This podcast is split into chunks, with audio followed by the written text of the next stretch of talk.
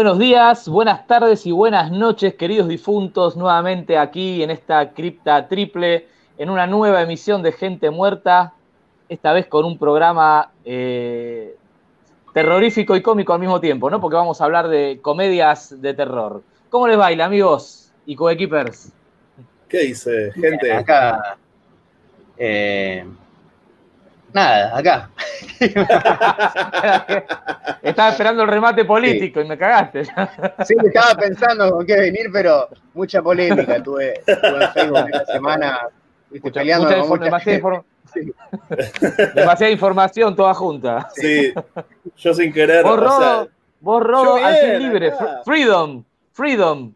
al fin libre, freedom. Al fin me recibí, al fin puedo decir que soy el profesor Maldoror. Ya salió mi último grande. materia, está trámites mi título. Así Qué que nada, ahora se viene más contenido por todos lados, ¿no? Ahora vamos a meterle a todo, la- a la mazmorra, a gente muerta, a mirar mucha mierda, a leer mucha mierda. ¿Ves? En, la en la edición de este video, en esta parte, vienen los aplausos. Ah, Eh, ahí está. Sí, yo justo ya. Porque yo no tengo el app de Facebook porque a mí el celular ya no me entra, no me entra más nada. O sea, desde que llegó Spotify a mi vida, mi celular explota, no le entra nada. Entonces, dos por tres entro a Facebook a través del navegador para ver qué pasa y vi que te estabas peleando con todo el mundo. Que por, por- que hay, hay todo ahí, tipo, ya puteando a todo el mundo y claro, y le llega a la gente del bando 1 y del bando 2, tipo, a tirarle mierda a Jam y nada que ver. Sí, no, Como que no está bueno. Uno, uno postea algo en Facebook, no vamos a decirlo acá porque si no, a ver si generamos para colmo discusiones. No, ni hablar, ni hablar. Pero viste, posteas algo en Facebook, una opinión y de repente saltan todos a atacarte como tomándoselo personal. Sí, sí, sí, sí, sí. Sí, sí, no te, no te dejan ser ya. Mirá, si te Bueno, sirve de consuelo, si te sirve de consuelo, yo en Facebook vivo bloqueado. Dos por tres me Sí, bloquean por una semana, por tres días, por cinco. Ya me dieron el ultimátum que el próximo bloqueo es por 30 días. Así que imagínate, vengo, no me dejan, No, no, me dejan ser libre tampoco. Bueno, acá pasó algo similar. Acá el domingo murió Tabaré Vázquez, que fue presidente acá, un presidente bastante importante en los últimos tiempos de Uruguay. Y había gente que estaba llorando como que se le hubiese muerto un familiar. Y yo creo que por un político, nunca, que no conozco en persona, yo me puedo poner mal si se me muere alguien que conozco, un amigo, un conocido, una mascota, pero no político, hermano. Si yo no lo conozco. O sea, aquí me voy a poner mal por un Totalmente. político. Es lo que Totalmente. faltaba, ¿no? O sea, si no, no es nada mío. Me parece súper ridícula esa actitud bueno. de la gente que compra como eso, ¿no? Como la figura y se la lleva para la casa y se la guarda y siente que siente como que tiene una relación personal con ese con esa persona, ¿no? Y nada que ver. es- anda a cagar. o sea, ni sí, saben que existía, bueno. hermano, media pila. Sí, qué sé yo, por, Es la por- gente, por ahí es al, por ahí es al revés, por ahí no lo lloran a un familiar y lloran, y lloran al expresidente. ¿Verdad? Eso es muy triste. Eso es muy triste. Sí, Tal sí, cual. sí. Sí, la, la verdad me, me- me- me sorprende, ahí para cerrar ese tema, cómo alguien eh, puede tomarse tan a pecho. Eh, ponele, vos vas y insultás a un político que no te gusta y de repente todos los defensores como si trabajaran Sí, sí. para él. O Claro. qué sé yo, Sí, sí, sí. eran amigos, familiares, y capaz Sí, que el sí. político los ve a ellos y, Sí, y sí. se les ríe en la No, cara. mierda. Obvio. Si ellos son todos amigos, entre los políticos son Sí. todos, de todos los partidos son todos amigos. O sea, se conocen, bueno, por lo menos acá en. Uruguay todos comen juntos. O sea, no sé, Es lo- es lo que hay. tengo idea. Es lo que hay. Sí, sí, ¿Qué, le, qué hablar. le va a hacer? ¿Qué le va a hacer? ¿Qué le va a hacer? Es lo que hay. Bueno, este, Bueno. esta, no sé ustedes, yo esta semana una semana con, con- con mucho, pero con mucho, mucho, mucho, mucho cine, porque estuve mirando películas del Buenos Aires Rojo Sangre que ya termina mañana a 13, así que el que todavía no llegó a ver cosas, aproveche porque queda lo que resta del día de hoy y todo el día de mañana, Mañana. creo que hasta la, creo que hasta las 0 horas eh, tienen online las películas y después, Ah, chau. Así que yo- ahí les doy el ultimátum. mirar, sí. Yo Claro, recuerden que en, en Contar y en Flixo, en Flixo van a encontrar este, películas eh, más, este, más interesantes y aparte anda bastante mejor la plataforma, porque Ok. me ha pasado en Contar que por ahí hay películas que yo pensé que era un problema de internet, ¿no? Porque eh, yo arranqué el festival en la costa, entonces este, dije, bueno, debe ser el wifi de acá, que la verdad que muy bueno no era. Pero llegué a casa y, y me andaba exactamente igual. De hecho, hay un, un documental de Ruggero Diodato que no lo pude terminar de ver porque se trababa y después me avivé que era un problema de la plataforma y no de y no de mío. Así que les recomiendo eh, la plataforma Flixo para ver las películas. Que además hay, hay películas interesantísimas. eh, yo le decía del aire, de fuera del aire, por ejemplo, está la secuela de Quién puede matar a un niño, que lo que tiene de lo que tiene interesante es que la dirigió el, propio hijo de Narciso Ibáñez eh, Cerrador. Se llama? Tiene el de un pájaro, ¿no? Eh, Urubú, Urubú, se llama la película. Urubú. sí, Urubú, Urubú. Sí, es como una especie, es como una especie de, buitre, eh, pero de autóctono de, Brasil, ¿no? El Urubú. Sí. Y bueno, no, no iba a reseñar esta película, pero ya, que salió el tema, no lo voy a reseñar, pero les cuento más o menos de qué va.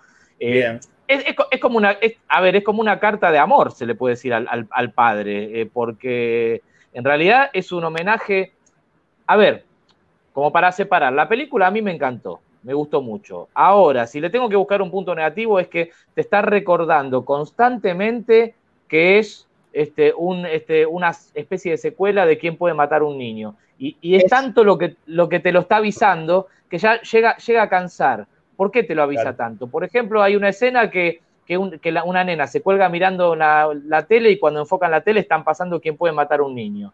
Después, en otra escena, eh, ya de, bastante acción, eh, un hombre está por matar a un chico y se arrepiente último momento y, repite la frase, ¿quién puede matar a un niño? Y todo así, viste, a cada rato como que se hace cansino, como que el tipo te está recordando constantemente que es un remake de esa película. Por ahí es, es el único punto en contra que le encontré. Pero después la película es súper ágil, súper entretenida, va a los bifes al, toque. Eh, el propio director trabaja en la película, si bien tiene un papel quizá medio secundario, pero trabaja también en la película y trabaja bastante bien. Este, la verdad que se la banca bastante bien como actor. Y, qué sé yo, la película está buena. En realidad, eh, si, si, la, si la amo fino, eh, es quien puede matar a un niño, pero trasladando todo de una isla al medio de la selva amazónica. Todo transcurre en la selva amazónica. Este, y, por ahí la única diferencia que podemos encontrar, que le buscaron como una vueltita de rosca en, en este remake, es que en quien puede matar a un niño solamente son niños y nada más que niños. A los adultos los mataban a todos. En cambio, en este remake hay dos adultos, este, que no les voy a contar la película, pero eh, eh, son como los que comandan a todo este ejército de niños asesinos. Digamos, son los únicos dos que estos chicos no matan. Después matan a medio mundo. Pero la verdad que si está todavía disponible en Flixo, véanla antes que la saquen porque está interesante. Y si les gustó quién puede matar a un niño, les va a gustar esta película seguramente. Así que búsquenla. Está bueno esto de, decía, de hacer eh, de reviews para arrancar. Sí. O para sí, está copado. Este... Sí, esto fue, como un paréntesis, digamos, no tiene que ver con la temática de hoy, pero me pareció copado. Eh, me gustaría que la gente la vea, porque aparte es una película que por lo menos acá en Argentina no tuvo mucha. Yo me enteré por el festival, ni siquiera sabía que existía un, remake de esa, un remake, una secuela de esa película. Este, bueno, yo ni siquiera sabía que el hijo de Chicho se dedicaba a esto, empezando por ahí. no, ni yo, ni yo. Por eso digo, es una pena que pase desapercibido, porque la verdad que la película eh, vale la pena. Eh, a ver, si, si uno no sabe que el que la dirige es el hijo, podría llegar a decir, eh, loco, esto es un choreo, es un afano, marca cañón a quien puede matar a un niño. Pero bueno, mirándolo de la perspectiva de que es una especie, vamos a decir, de, homenaje a su propio padre, yo creo que es válida y, está, buena la película. Así que, bueno, qué sé yo, a verla. Cham, te interrumpí, algo decías de las... Eh, no, eh, yo, yo tengo una que vi que la voy a dejar para hablar en el programa porque tiene que ver con el género que vamos a hablar hoy. Y después hay otras dos que vi, así cortito. Estábamos hablando antes de arrancar, una es Voces, es española, es una especie de mezcla del conjuro con terror en Amityville, podríamos decirle. Tiene bastante Amityville. Eh, me gustó, no es nada, no, no crea nada nuevo, es algo que sí, que ya se vio, pero está bien hecho, tiene clima, me parece que está bien actuada. Parece que los españoles, por lo general, no he visto muchas películas malas españolas. Este... Sí, sobre todo en los últimos años, todo el trabajo de Balagueró y toda esta camada de directores, por lo general son películas que están buenas. A mí también me, gusta esta nueva oleada eh, española. Y coincido con vos, Llama, a mí, también me gustó esa película, a mí también me gustó bastante. Me tuviste que explicar fuera de aire me tuviste que explicar fuera de aire una escena post créditos que no entendí, pero ahora ya me cerró del todo. La voy a ver. Está buena. Y aparte tiene un par de. Sí, está en Netflix, tiene un par de vueltas de tuerca bien hechas, porque tienen sentido dentro de la trama, no son vueltas de tuerca que salen de la nada o que están hechas a propósito. Cierra bien la historia, para mí es una película redonda, no es una obra maestra, no es algo que van a decir, uh, mira qué original, esto no lo vi nunca, pero es algo que eh, es para pasar el rato y es buena, no es que es una boludez, es buena película. Eh, y después otra que me acabo de enterar recién por Arnold de que está en Netflix, eh, es la remake de Castle Freak. Eh, Castle Freak es una película del 95 que quizás en algún momento hablemos en este programa, no sé, especial de Stuart Gordon, de Opera o de Jeffrey Combs, no sé. De, de, monstruos, lo que venga. Sí, especial de castillos, ahí hay muchas cosas para, eh, bueno, la, remake eh, es una película, es una basura, básicamente. Podía haber sido peor, pero no es buena. Eh. Básicamente lo que hicieron es cambiar a la hija ciega de la pareja por una novia ciega de un adolescente que, hereda una casa. en, en, este caso no la hereda él, sino que la hereda ella y es un grupo de adolescentes jodiendo en un, en un castillo porque quieren vender las cosas, encuentran el Necronomicon, hay un, hay un monstruo en el sótano y lo que tiene interesante es que agarran a un montón de historias de Lovecraft y las mezclan todas juntas acá y quizás, viste, como para agarrar los guiños, quienes hayan leído a Lovecraft van a encontrar un montón de homenajes a varias historias de Lovecraft. Ahora, si lo ven como película, como adaptación o como remake, es mala es mala y no te importa a nadie. Son todos los personajes. Como adaptación, la original tampoco zafaba mucho como adaptación, ¿no? Era como creo que, ninguna adapta bien a Tengo entendido que adapta el extraño. Sí. y, pasa, y pasa mucho ahora que vos nombrás a los personajes que vos viste, yo no sé si les pasa a ustedes, que cuando, cuando no lográs empatizar con ninguno de los personajes, eh, es porque hay algo mal, y hay algo mal escrito, hay algo mal en el guion, y ya, y ya la película ya, ya estás mal predispuesto.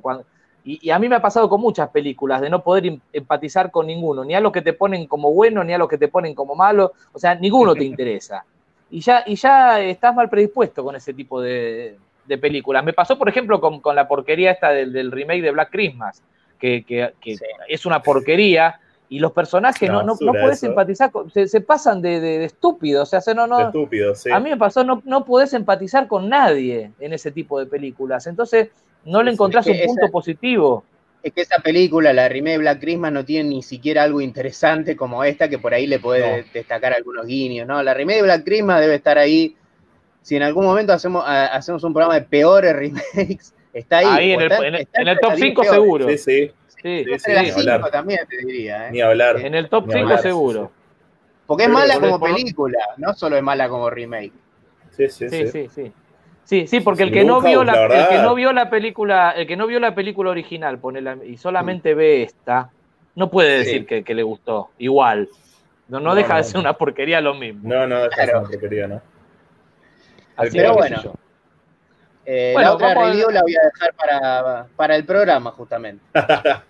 Bien. Dale, bueno, vos, vos estuviste mirando algo, Rodo, además de, comedias. Sí, comedias a morir. Cine, eh, no, todavía, todavía no me adapto a la vida de, estar libre. Entonces, cine, lo que estoy mirando son los archivos X de vuelta de la temporada 1. Ah, bueno. Que me parece que es una serie que ha envejecido increíblemente bien, que sigue siendo increíble y perfecta. Y, y, y, y estoy, estoy encantado como cuando tenía 9, 10 años. Tipo, es como, ah, estoy de vuelta re fascinado con Scully y con Mulder ahí. Sí, a mí me encanta. La, la, cagaron quizá con la última, con la última temporada, que por ahí es la más floja de todas. Claro, sí, ni hablar. Sí, sí, a mí no, me, terminó de enganchar de, todo. no, igual de la última temporada no te, no te perdiste nada. Eh, pero en general sí, es una serie que a mí también me encanta. Bueno, ¿a quién no? Yo creo que no creo que haya gente que te diga que. De nuestra, de nuestra más o menos nuestra, nuestra franja de tiempo. Es, lo más. Las series, ¿sí? Sí, sí. sí, sí. Lo mismo. y a mí me gusta mucho también Outer Limits. Ah, esa y Outer Limits, la que era como de Twilight Zone. A mí me encantaba eso también. Sí, la, la Sí, sí, eh, Outer Limits hay dos versiones. Hay una versión que salió en los 50, 60. Claro. Y después yo la de los 90 creo que fue que la vi. Claro, la de los 90 yo la veía, la veía también, la pasaban por Fox, pasaban Outer Limits, pasaban Los Expedientes X, pasaban otra que se llamaba Millennium. Sí, me acuerdo. Me Y acuerdo. bueno, y en esa época después apareció Buffy. También, claro que sí. Sí, sí, por Buffy, otra- la otra casa, cosa. la casa vampira. Sí. Así que bueno. Bueno. Bueno, vamos, vamos, Adelante. vamos a los bifes. Vamos a los bifes. Vamos a los entonces. bifes. Nadie debería vivir en esta casa. La vieja que vivía aquí estaba loca. Seguro que alguien se hartó de ella y la mató. Era mi tía. Un corazón de oro. Roger Cobb ha venido aquí solo. ¿Papá?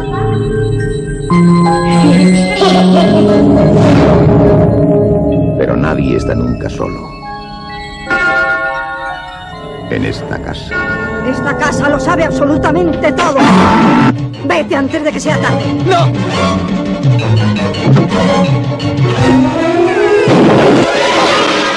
La casa le estaba esperando. Hola. Sandy.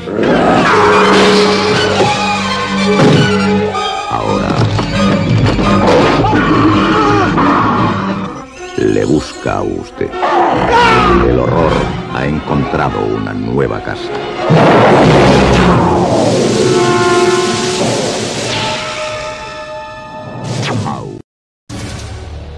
Gente muerta. Gente muerta. Gente muerta. Bueno, House, una casa, una casa alucinante. Eh, para arrancar les quiero decir que esta película le tengo muchísimo, pero, pero muchísimo cariño porque se me va a caer el DNI con lo que voy a decir, pero vi el estreno en cine de esta película, aunque no lo puedan creer. Wow. Este, en el famoso cine Gran Rivadavia, que yo siempre les cuento que íbamos todos los jueves cuando cambiaba la cartelera, que era el cine continuado, que bueno, que hablamos muchas veces de, aquellas épocas de oro. Este, al igual que Evil Dead 2, Noche Alucinante, que también la vi en ese cine cuando se estrenó, este, vi House, y la verdad que eh, vista desde los ojos de, un chico, salí, pero maravillado, encantadísimo. Hay- hay una escena donde, por ejemplo, que me quedó grabada en las retinas, que ahora es, una risa verla, ¿no? Pero cuando yo era chico, hay una escena donde está descargando una escopeta el personaje y rueda un cartucho de escopeta por arriba de la mesa y una chica que era la, ex mujer de él, que encima una chica estaba re buena, se agacha para buscar ese cartucho y cuando se levanta ya no era la misma, era un monstruo. Y me pegué un cagazo, porque yo creo que eh, eh, ahí tenés un jumpscare cuando los jumpscares no existían. Este, es una cosa totalmente inesperada y un, y un tope de volumen. Y me pegué un cagazo de chico con esa escena que ahora es una risa porque es una gorda con una máscara de goma de látex, pero, pero en su momento cuando la vi. Y bueno, es tanto lo que me gustó, es una película que eh, eh, no, no encontré el DVD, pero mire, la tengo prácticamente en todos los formatos de lo que me gusta. Acá tengo, este es el VHS, la Qué bueno. primera edición, la primera edición que salió en VHS acá en Argentina, de una editora que duró muy poco, se llamaba eh, Magia Video. ¿No? Y una editora legal, estamos hablando, no una película pirata, ¿eh? Bueno, la, Sí, la tengo, acá está, acá está. Y después tengo una colección que yo sé que Ian la tiene también, pero que Ian, entonces me quedé Ian es mi hijo, que Ian la tiene también, pero hoy le voy a ganar de mano yo. Y esta es la, esta es la tetralogía, no sé si se llega a ver, ahí se llega a ver cómo se mueve Sí. la mano. No, ¿no? Bueno, Por no importa. luz, no. Se ve, sí. Sí, por, por la luz. Bueno, esta es la tetralogía que, que trae las cuatro películas de, de House en Blu-ray y bueno, y trae, trae la primera. Y el DVD no lo pude encontrar, me cansé de revolver ahí atrás y no lo encontré, pero la, la tengo también en DVD. Bueno, Bueno, yo la tengo película- esa misma, te, falta esta, la de la de Arrow. Ah, la de Arrow, Arrow. una- es una maravilla, Arrow, me encanta. Sí. Sí. Ahí eh, yo no lo pude conseguir, pero eh, esa edición que vos tenés de España, que yo también la tengo, eh, se editó previamente en, en Inglaterra, en Arrow, y editaron las cuatro en una caja grandota que tengo solamente la Sí, primera que película. hay, hay películas, bueno, no me voy a explayar con la saga de House, no solamente voy a decir que, por ejemplo, hay películas que las titularon House y, y no tienen nada que ver con la saga ni con el hilo de la historia, ¿no? Pero, pero bueno, eso ya sería entrar en otro terreno. Vamos con esta entonces. Esta película la produce el gran Sin Cunningham, que todos lo, lo- lo- lo reconocerán este, por, por Viernes 13, ¿no? Y la dirige Steve Miner. Eh, una película que bebe bastante de Evil Dead, ¿no? Si tenemos en cuenta que Evil Dead es del Sí. 81 y esta Yo es del te- 85 u 80. ¿Te puedo hacer un Sí, paréntesis ahí? Mira, bueno, Sí, primero, claro. eh, ahí dejé, mientras estabas hablando, el póster que salió en Arge- el afiche, en realidad, del diario en Argentina de House, Qué con bueno. todo lo que le ponían ahí los títulos resulta divertidísimo visitar House, le mandan los... pero bueno, eh, ¿sabés que esto que vos estás diciendo de Evil Dead, antes que siga, yo lo iba a decir después, pero ya que lo comentás ahora, eh, yo creo que fue un poco al revés. Me parece que Sam Raimi tomó cosas de House para Evil Dead 2. Hay muchas escenas que están en Puede House eh, que en Evil Dead 1 no estaban y que en Evil Dead 2 sí están. Eh, por eso me Sí, parece claro. un poquito que puede, puede haberse Puede- influenciado. Sí, sí, sí puede ser. Yo, yo hacía un comparativo entre la primera Evil Dead, que es del 81, y esta que es del 85, u 86, porque en realidad si ustedes buscan bien el año, hay lugares que van a leer que es del 85 y lugares que van a leer que es del 86. Así que en realidad no sé, no sé bien, Es, pero bueno, no, no, no, no 86 sería la diferencia. 80 86, bueno, ahí está. Sí, sí, el- eh, está en Este- 85, pues en IMDb vos si querés le puedes poner la fecha que vos quieras y te la toma. Es cualquiera. es- Ah, ahí está. Alguien Sí, le agregó un cualquiera. 85, estreno en Grecia y, le cambiaron el año. Claro, sí, yo le encontré varios años, ah, por eso me hizo, me hizo dudar. Sabía que o del 85 o del 86 era. Eh, bueno, a lo que, a, a- a lo que voy, este, para mí, eh, sí, eh, House este, tomó cosas de la Evil Dead original y puede ser que después, como dice Jan San Raimi, haya tomado cosas a su vez Sí. de House para Evil Sí, Dead sí. 2. Este, Bueno, es como lo cierto es que es una. Sí, Es como- no, como y un aparte diálogo películas. Está bien, está bueno. está, está muy bueno. de pa- una, luego el otro de la otra. Está bueno. Está de más. Y aparte una película tan divertida, tan divertida como, como, como Evil. La verdad que a mí la película me gusta, me gusta muchísimo. Es una película que que, también va lo- va los bifes de... Es la película, No. para mí es la película más importante de los 80. Así, para mí, mi, mi opinión. Sí, yo la tengo cabeza a cabeza. A ver, si tengo que elegir Evil Dead o House, este, la, la- la- no, no sabría cuál elegir, porque lo que le decía, que le tengo tanto cariño a House Claro. que, que- que- que las tengo ahí, pero me, me- me cuesta elegir una de las dos. Claro, Este, yo, las yo dos- no hablo de, de gusto, ¿no? Porque capaz que a mí me gusta, yo que sé otra cosa, pero digo, o tratando de ser lo más objetivo, si es que la objetividad existe, yo creo que Evil Dead marca como una la entrada hacia los 80, ¿no? Es como que abre la puerta así hacia la forma de hacer cine de los 80, me parece a mí. Del cine de horror de los 80, Sí. para mí, muy Sí, manchado Evil Dead en general.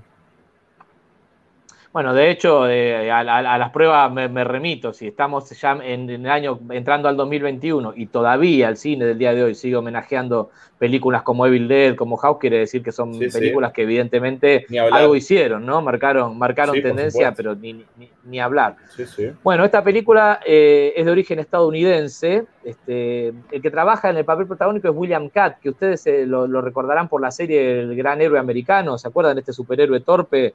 Una serie que tuvo tres temporadas del 81, que era como una especie de Superman que se hacía mierda contra las paredes. No sé si se acuerdan de esa serie. Bueno, ustedes son. Bueno, vos no sé, Rodo, no. con Jan, a Jan le llevo unos No, años. señor. Pero bueno, de- cua- les voy a dejar tarea para la casa porque les va a encantar. Cuando tengan tiempo y ganas, este, googleen este, el gran héroe americano y miren que debe haber capítulos en YouTube porque les va a encantar esa serie. Es como una especie de Superman torpe, tuvo tres temporadas. Bueno, este, listo, cerramos paréntesis. Este actor se llama William Catt, es el mismo que, que tiene el protagónico acá en, en esta película de House. Y la película cuenta la historia de un, de un escritor, de un escritor que, este, a ver, arranca, le decía, la, arranca, la película arranca ya, va a los bifes del momento uno, ¿no? Porque arranca con un, con un delivery que le está llevando un pedido a, a esta casa justamente, y toca timbre, golpea la puerta, no sale nadie, entonces el chico del delivery entra, empieza a preguntar por la señora de la casa, recorre las habitaciones, no hay nadie, hasta que llega a una habitación donde se encuentra a la dueña de casa, que era una viejita ahorcada. Se pega un cagazo a la zamputa, sale cagando, y así empieza la película, así es como arranca la película. Esta señora era como hobby, vamos a decirlo de alguna manera, en sus ratos libres, eh, le gustaba pintar. Y todas las pinturas que estaban en la casa, de tipo óleos, ¿no? Y todos todo los cuadros que había en la casa, eran de cosas bastante macabras, ¿no? De cosas que, que- después vamos a ir viendo en la película durante, durante el transcurso de la, de la película.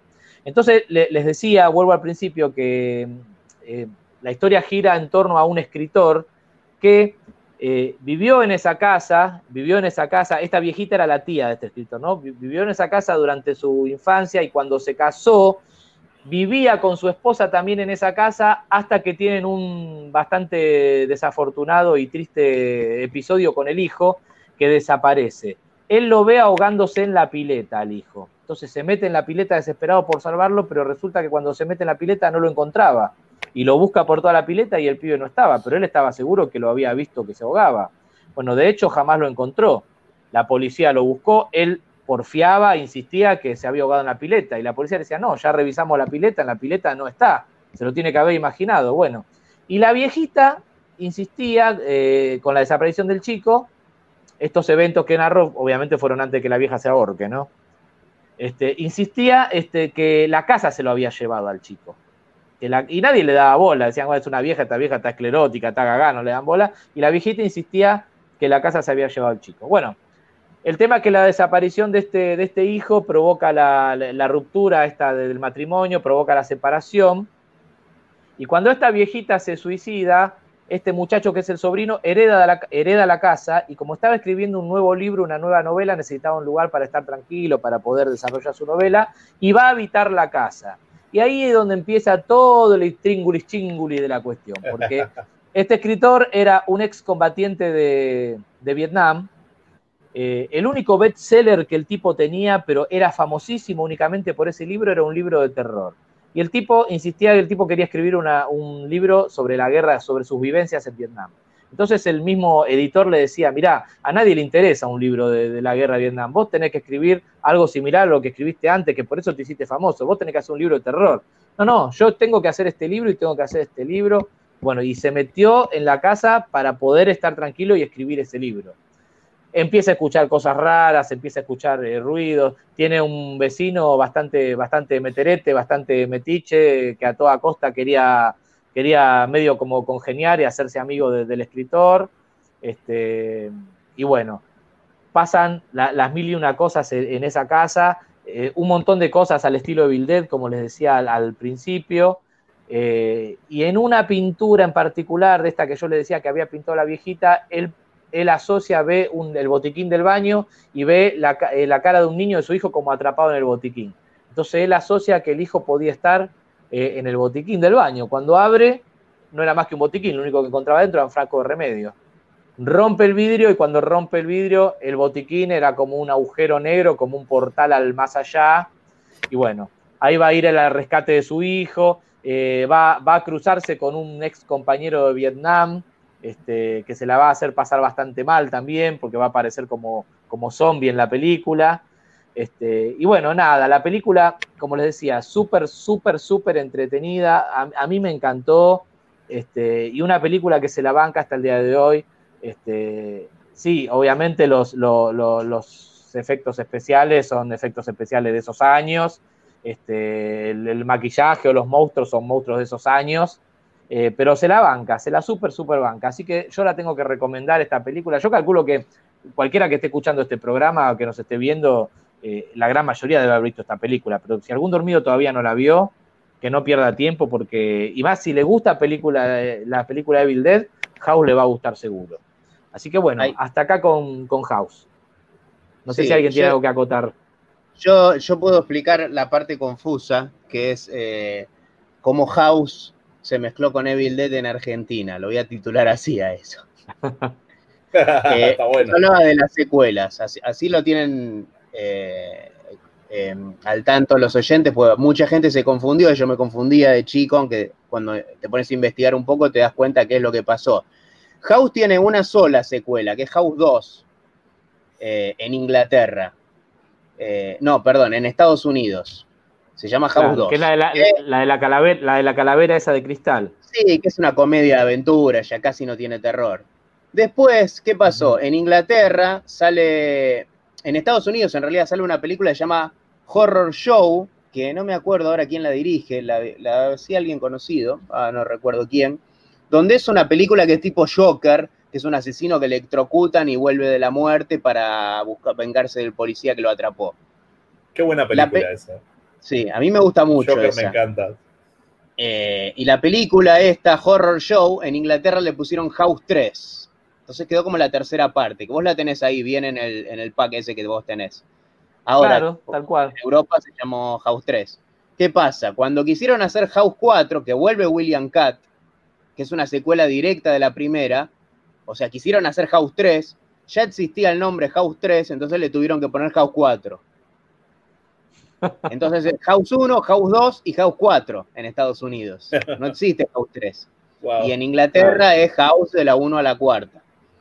Hasta ahí más o menos bien. Ahora, ¿qué pasa? En Italia, a Evil Dead le pusieron de Qué título raro la- los Thanos. le pusieron de título La Casa. O sea, Evil Dead se llama La Casa. Y le pusieron el. En, a Evil Dead 2 le pusieron La Casa 2. ¿Y qué pasó? En el 88 llega eh, Humberto Lenzi, el director de Cannibal Ferox y otras películas, Claro. y hace La Casa 3, como para vender una secuela falsa de Evil Dead Sí. en Estados Unidos vendría a ser como Evil Dead 3. Ahora, ¿qué pasó? La Casa 3, que es el título original, eh, para los italianos es Evil Dead 3, para los eh, americanos le pusieron Ghost House, y acá en Argentina, ¿qué hicieron? Le mandaron House 3. Entonces había otra House 3 más, que no era House 3, sino que era Evil Dead 3. Y después, a partir de ahí, los italianos empezaron a hacer la casa 4, 5, 6 y 7, como si fueran secuelas de Evil Dead. Y acá en Argentina a todos le mandaban House, como que continuaba la saga de House. Entonces, eh, tenés una mezcla enorme de cosas entre House, Evil Dead y películas italianas que no tenían nada que ver, que le mandaban la casa 4, la casa 5 y acá las metieron todas como parte de la saga de House.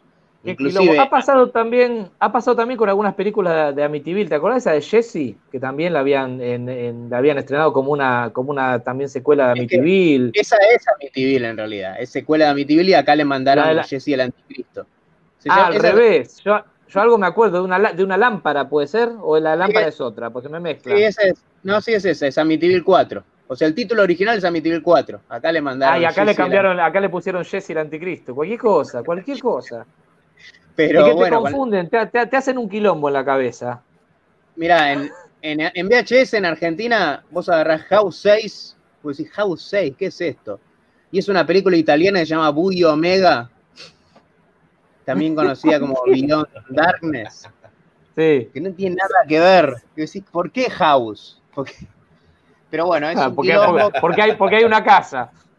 Hicieron lo mismo, es todo culpa en realidad de los italianos, que hicieron lo mismo con la saga de zombies, con la saga de demonios. De todo. eh, y acá, bueno, acá se agarraron de eso y, y sí, continuaron, porque traduje- tradujeron la casa como house. Además, hasta los pósters es cualquiera. Acá, por ejemplo, ya que hablamos de zombie, Zombie 2 en Argentina se estrenó como la resurrección de los zombies en el cine. En el 82 se estrenó, yo tengo el afiche. Pero después cuando salió en VHS, le mandaron Noche de Pánico, que vendría a ser Fright Night, como la hora del espanto. la Y el póster de Noche de Pánico eh, no tiene la cabeza del zombie en VHS, tiene la, ca- la casa de House. Qué despelote. ¿Por qué? ¿Por qué, boludo? Hay que, hay que ponerse a investigar eh, para entender porque es un quilombo Qué loco, todo lo ¿no? que hicieron.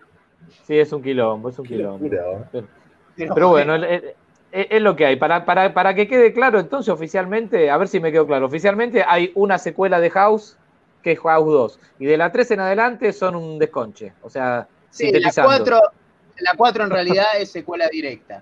En realidad son la 1, la 2 y la 4. La 1, 2 y la 4, claro. Y el resto son un desconche. Sí. Bueno, aclarado y el que no lo entendió puede volver a ver este video y reverlo para, para poder entenderlo. Obvio. Bueno, Bueno, ¿con cuál de- seguimos entonces? 80, no sé si querés que siga yo o querés Rodo. Sí, seguí, Jam, seguí, seguí, tranqui. Ahí va. La la la la la. Isn't this fun? Lovely stroll on the moors. Did you hear that? I heard that. What is it? You think it's a dog? Nice doggy. Good boy. What happened to them? Well, the police report said they were attacked by an escaped lunatic. A wolf. My friend Jack was just here. Ah! Told me that I will become a monster in two days. Your dead friend, Jack. Yes. Gotta believe me, David. Believe what? You're one of the undead, and I'm a werewolf. Tomorrow night's the full moon. You're gonna change. A what? You'll become I know. I know. A monster.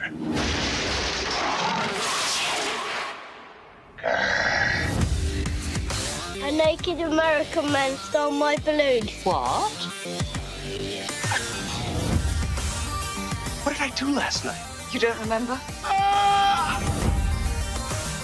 The last remaining werewolf must be destroyed. It's you, David.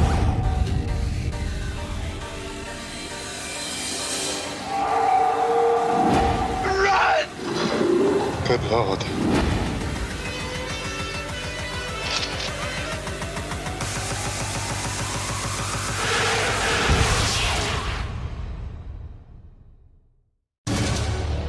Gente muerta. Gente muerta. Gente muerta. Bueno, este, antes de, de hablar de esta película, el otro día la estaba viendo y sabes que es difícil hacer una comedia de, de terror realmente, por más fácil que parezca. Sí. ¿Por qué? Pues son dos géneros que van para lados distintos, entonces Son tenés que saber equilibrar. Claro, porque uno te hace reír, te hace y el otro te tiene que asustar. Entonces muy pocas películas logran eso. Inclusive el otro día había empezado a ver una que justamente agarra la tapa de House. El, el póster es un homenaje a la tapa de House. No sé si, si vos la viste, que se llama Scare Package. Package, Sí, sí, es, Package. es una antología, una antología. No sé si te habrá gustado o no, pero yo la aguanté 20 minutos nada más. No, no, la, no me gustó para nada. Este, cuando Esa- vi esa- esa- que... Claro, esa es también va al top, va- no- esa va al top 10 seguro de películas malas. es como no hacer una comedia de terror esa película, básicamente. Porque no sabe, no sabe manejar, no sabe equilibrar, y es algo que esta película, por ejemplo, Hombre Lobo Americano en Londres, lo hace muy bien, porque cuando tiene que ser de terror, es de terror, y cuando tiene que ser comedia, es comedia. Eso es lo que me gusta tanto de esta película. Eh, bueno, ¿de qué se trata para el que no la vio? Estos son dos mochileros que están de viaje en, eh, por Europa, se van a, están en Londres, caen en un, como en un barcito, en una, ¿cómo se llama el lugar? Es una taberna, como dicen. Sí, y ven un los, par de típicos símbolos. bares ingle- los típicos bares ingleses, esos. Sí. Eh, ven un pentagrama y ven, ven que todo se comporta de una manera rara. Y cuando le empiezan a hablar sobre un pentagrama que tienen en- dibujado en la pared y las velas, le preguntan para qué es, se enojan todos y lo sacan cagando del, del bar, básicamente. Pero les dicen que tengan cuidado con la luna llena y que no se mantengan fuera del camino. ¿Qué hacen los dos? Se van caminando por el bosque, eh, como Sí. si nada, y bueno, los ataca un lobo, a uno lo mata y al otro lo, lo muerde. Después, bueno, el tipo aparece, se despierta en un hospital luego de que la gente del pueblo venga y lo mate al lobo, y se despierta en un hospital y no entiende nada. ¿Qué pasa? Bueno, el tipo fue mordido por un hombre lobo y en, cualquier, en la próxima luna llena se va a transformar y el amigo muerto lo visita pidiéndole por favor que se suicide, básicamente. Eh, bueno, esa es la, la trama de, la película en sí, bueno, y hay todo un romance entre él y la, la enfermera que recién conoce.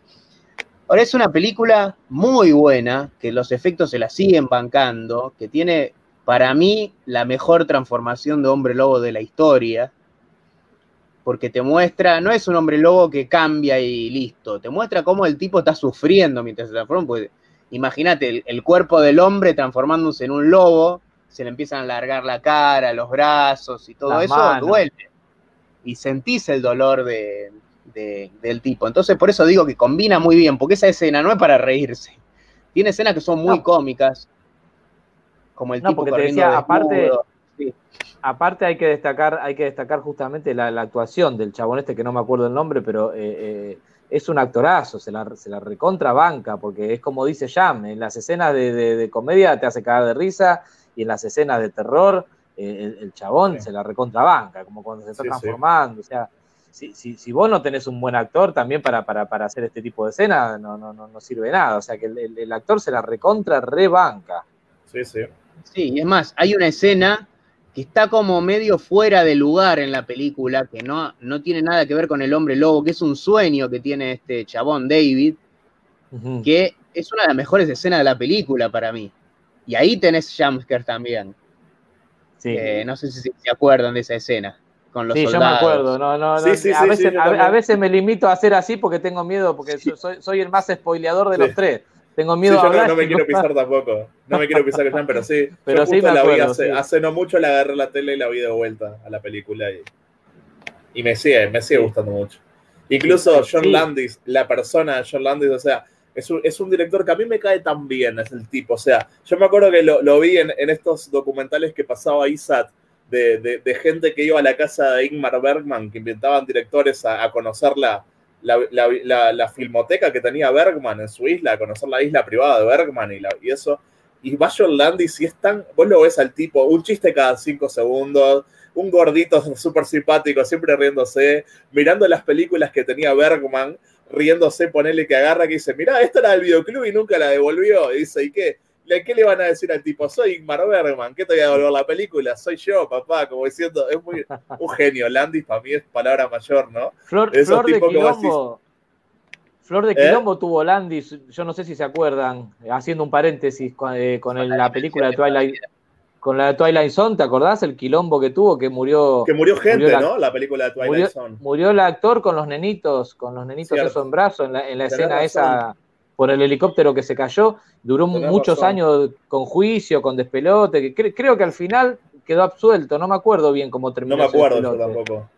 No me acuerdo. pero, me acuerdo que tuvo un flor, flor, flor de quilombo marca cañón con el Sí, sí. con, con la Tenés película razón. esa. Me había olvidado. Me había olvidado hasta que era de Landis la película de Twilight Zone. La vi una sola vez. Es, Que en realidad es una, es una, Una es de Landis. claro, Ahí va. claro, claro, primera. exacto, la, Sí. Sí, claro, exacto. Pero, pero eh, quedó como una de las famosas películas eh, Malditas, ma- malditas, Sí, sí, sí ¿no? claro. Por el, de- por el despelote este. Sí, sí. Así que bueno, un hombre, ameri- hombre americano en Londres. Eh, la- yo Un le hombre levanto lobo. el pulgar. Un hombre lobo americano en Londres. Yo le levanto el pulgar a esta y si le tengo que poner un puntaje, no sé vos ya. Yo no sé si no le pongo un 10. Yo Para mí es un 10. Para mí es Para un mí 10 no- redondo también. No tiene imperfecciones. Mira que yo mí- no le pongo 10 a cualquier película. Debo tener por ahí 20, 30 películas a las que le- a las que le puse 10. ¿No fue esta película la que el tipo lo lleva a dirigir el videoclip de Michael Jackson después de Thriller? ¿O fue al revés? Eh, sí, sí, porque el, creo No, que no, el no, thriller es del sí. 83, si no me equivoco. Sí, sí. Sí, sí, es tal cual. Eh, es más, Michael Jackson quería que su video lo, eh, se, lo, se lo filmara John Landis por el fanatismo que tenía con esta, ¿Y qué te con esta película. Y de hecho, te digo, y, y le echó el ojo y, y- y no le erró, porque si el, el video de Michael Jackson es genial también. Es Es, una obra prácticamente una es un corto, es un Sí, sí, ni cortometraje. hablar, ni hablar, es una obra maestra ese videoclip. el video de aparte lo tiene todo, mira, hasta Vincent Price, o sea, no le falta nada. Sí, claro, sí, sí. Por No supuesto. le falta nada. Sí, Ya ya. decía, ya que hablamos de secuelas, esta película tiene una secuela, entre paréntesis, secuela, es otra historia de hombres lobo. En el 97 se llama Un hombre lobo americano en París, que si bien es muy inferior y los efectos son lo más choto que te puedes imaginar, a mí me parece entretenida por lo menos. Sí, no está tan mal. Yo te iba a decir lo mismo, no, no, hay comparación No, con no esta, pero no está mal. No la- sí, yo la vi Sí, lo- también, sí. Lo malo es ese CGI de los 90, o sea, las transformaciones son todas en CGI, son malísimas. Pero la película en sí, como comedia, hace reír, es Sí, entretenida. funciona. Mm. Sí, como comedia funciona. No, a mí no me desagradó, sí, ni, compara ni punto de comparación con esta, pero, pero la película está bien. Así que bueno, película, película para un 10 entonces. También Sí, súper recomendada y si alguno no la vio, bueno, es una película que, que es, es- el, el ABC del cine, el- es una película que la tienen que ver de visionado obli- obligatorio. Obligatorio. Así que bueno, Sí, sí, seguimos cual. entonces con más, con- con... más comedia de terror. Vamos con Rodo, si te parece. de un, di- de un director que, bueno, esta es en inglés, así que podemos hablar en- encima. In 1990, the makers of Basket Case and Brain Damage bring you Want a date? Frankenhooker. Jeffrey Franken has a plan. I just want to bring you back, Elizabeth. He has the ingenuity. I need female body parts. He has everything he needs except the raw materials. Just hold still. Excellent. Oh my God. Bunyan!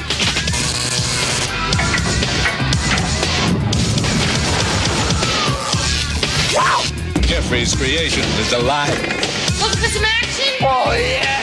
She's sexy. Going out? on my way home, but uh, thanks anyway. I. Uh, And she's sutured to please. Listen, I'm looking for a very tall, attractive woman. She's purple. She's got fresh scars on her. she's in the bar! Now, a motion picture like no other. A tender story of love and romance. A gripping tale of lust and revenge. Frankenhooker. Incredible.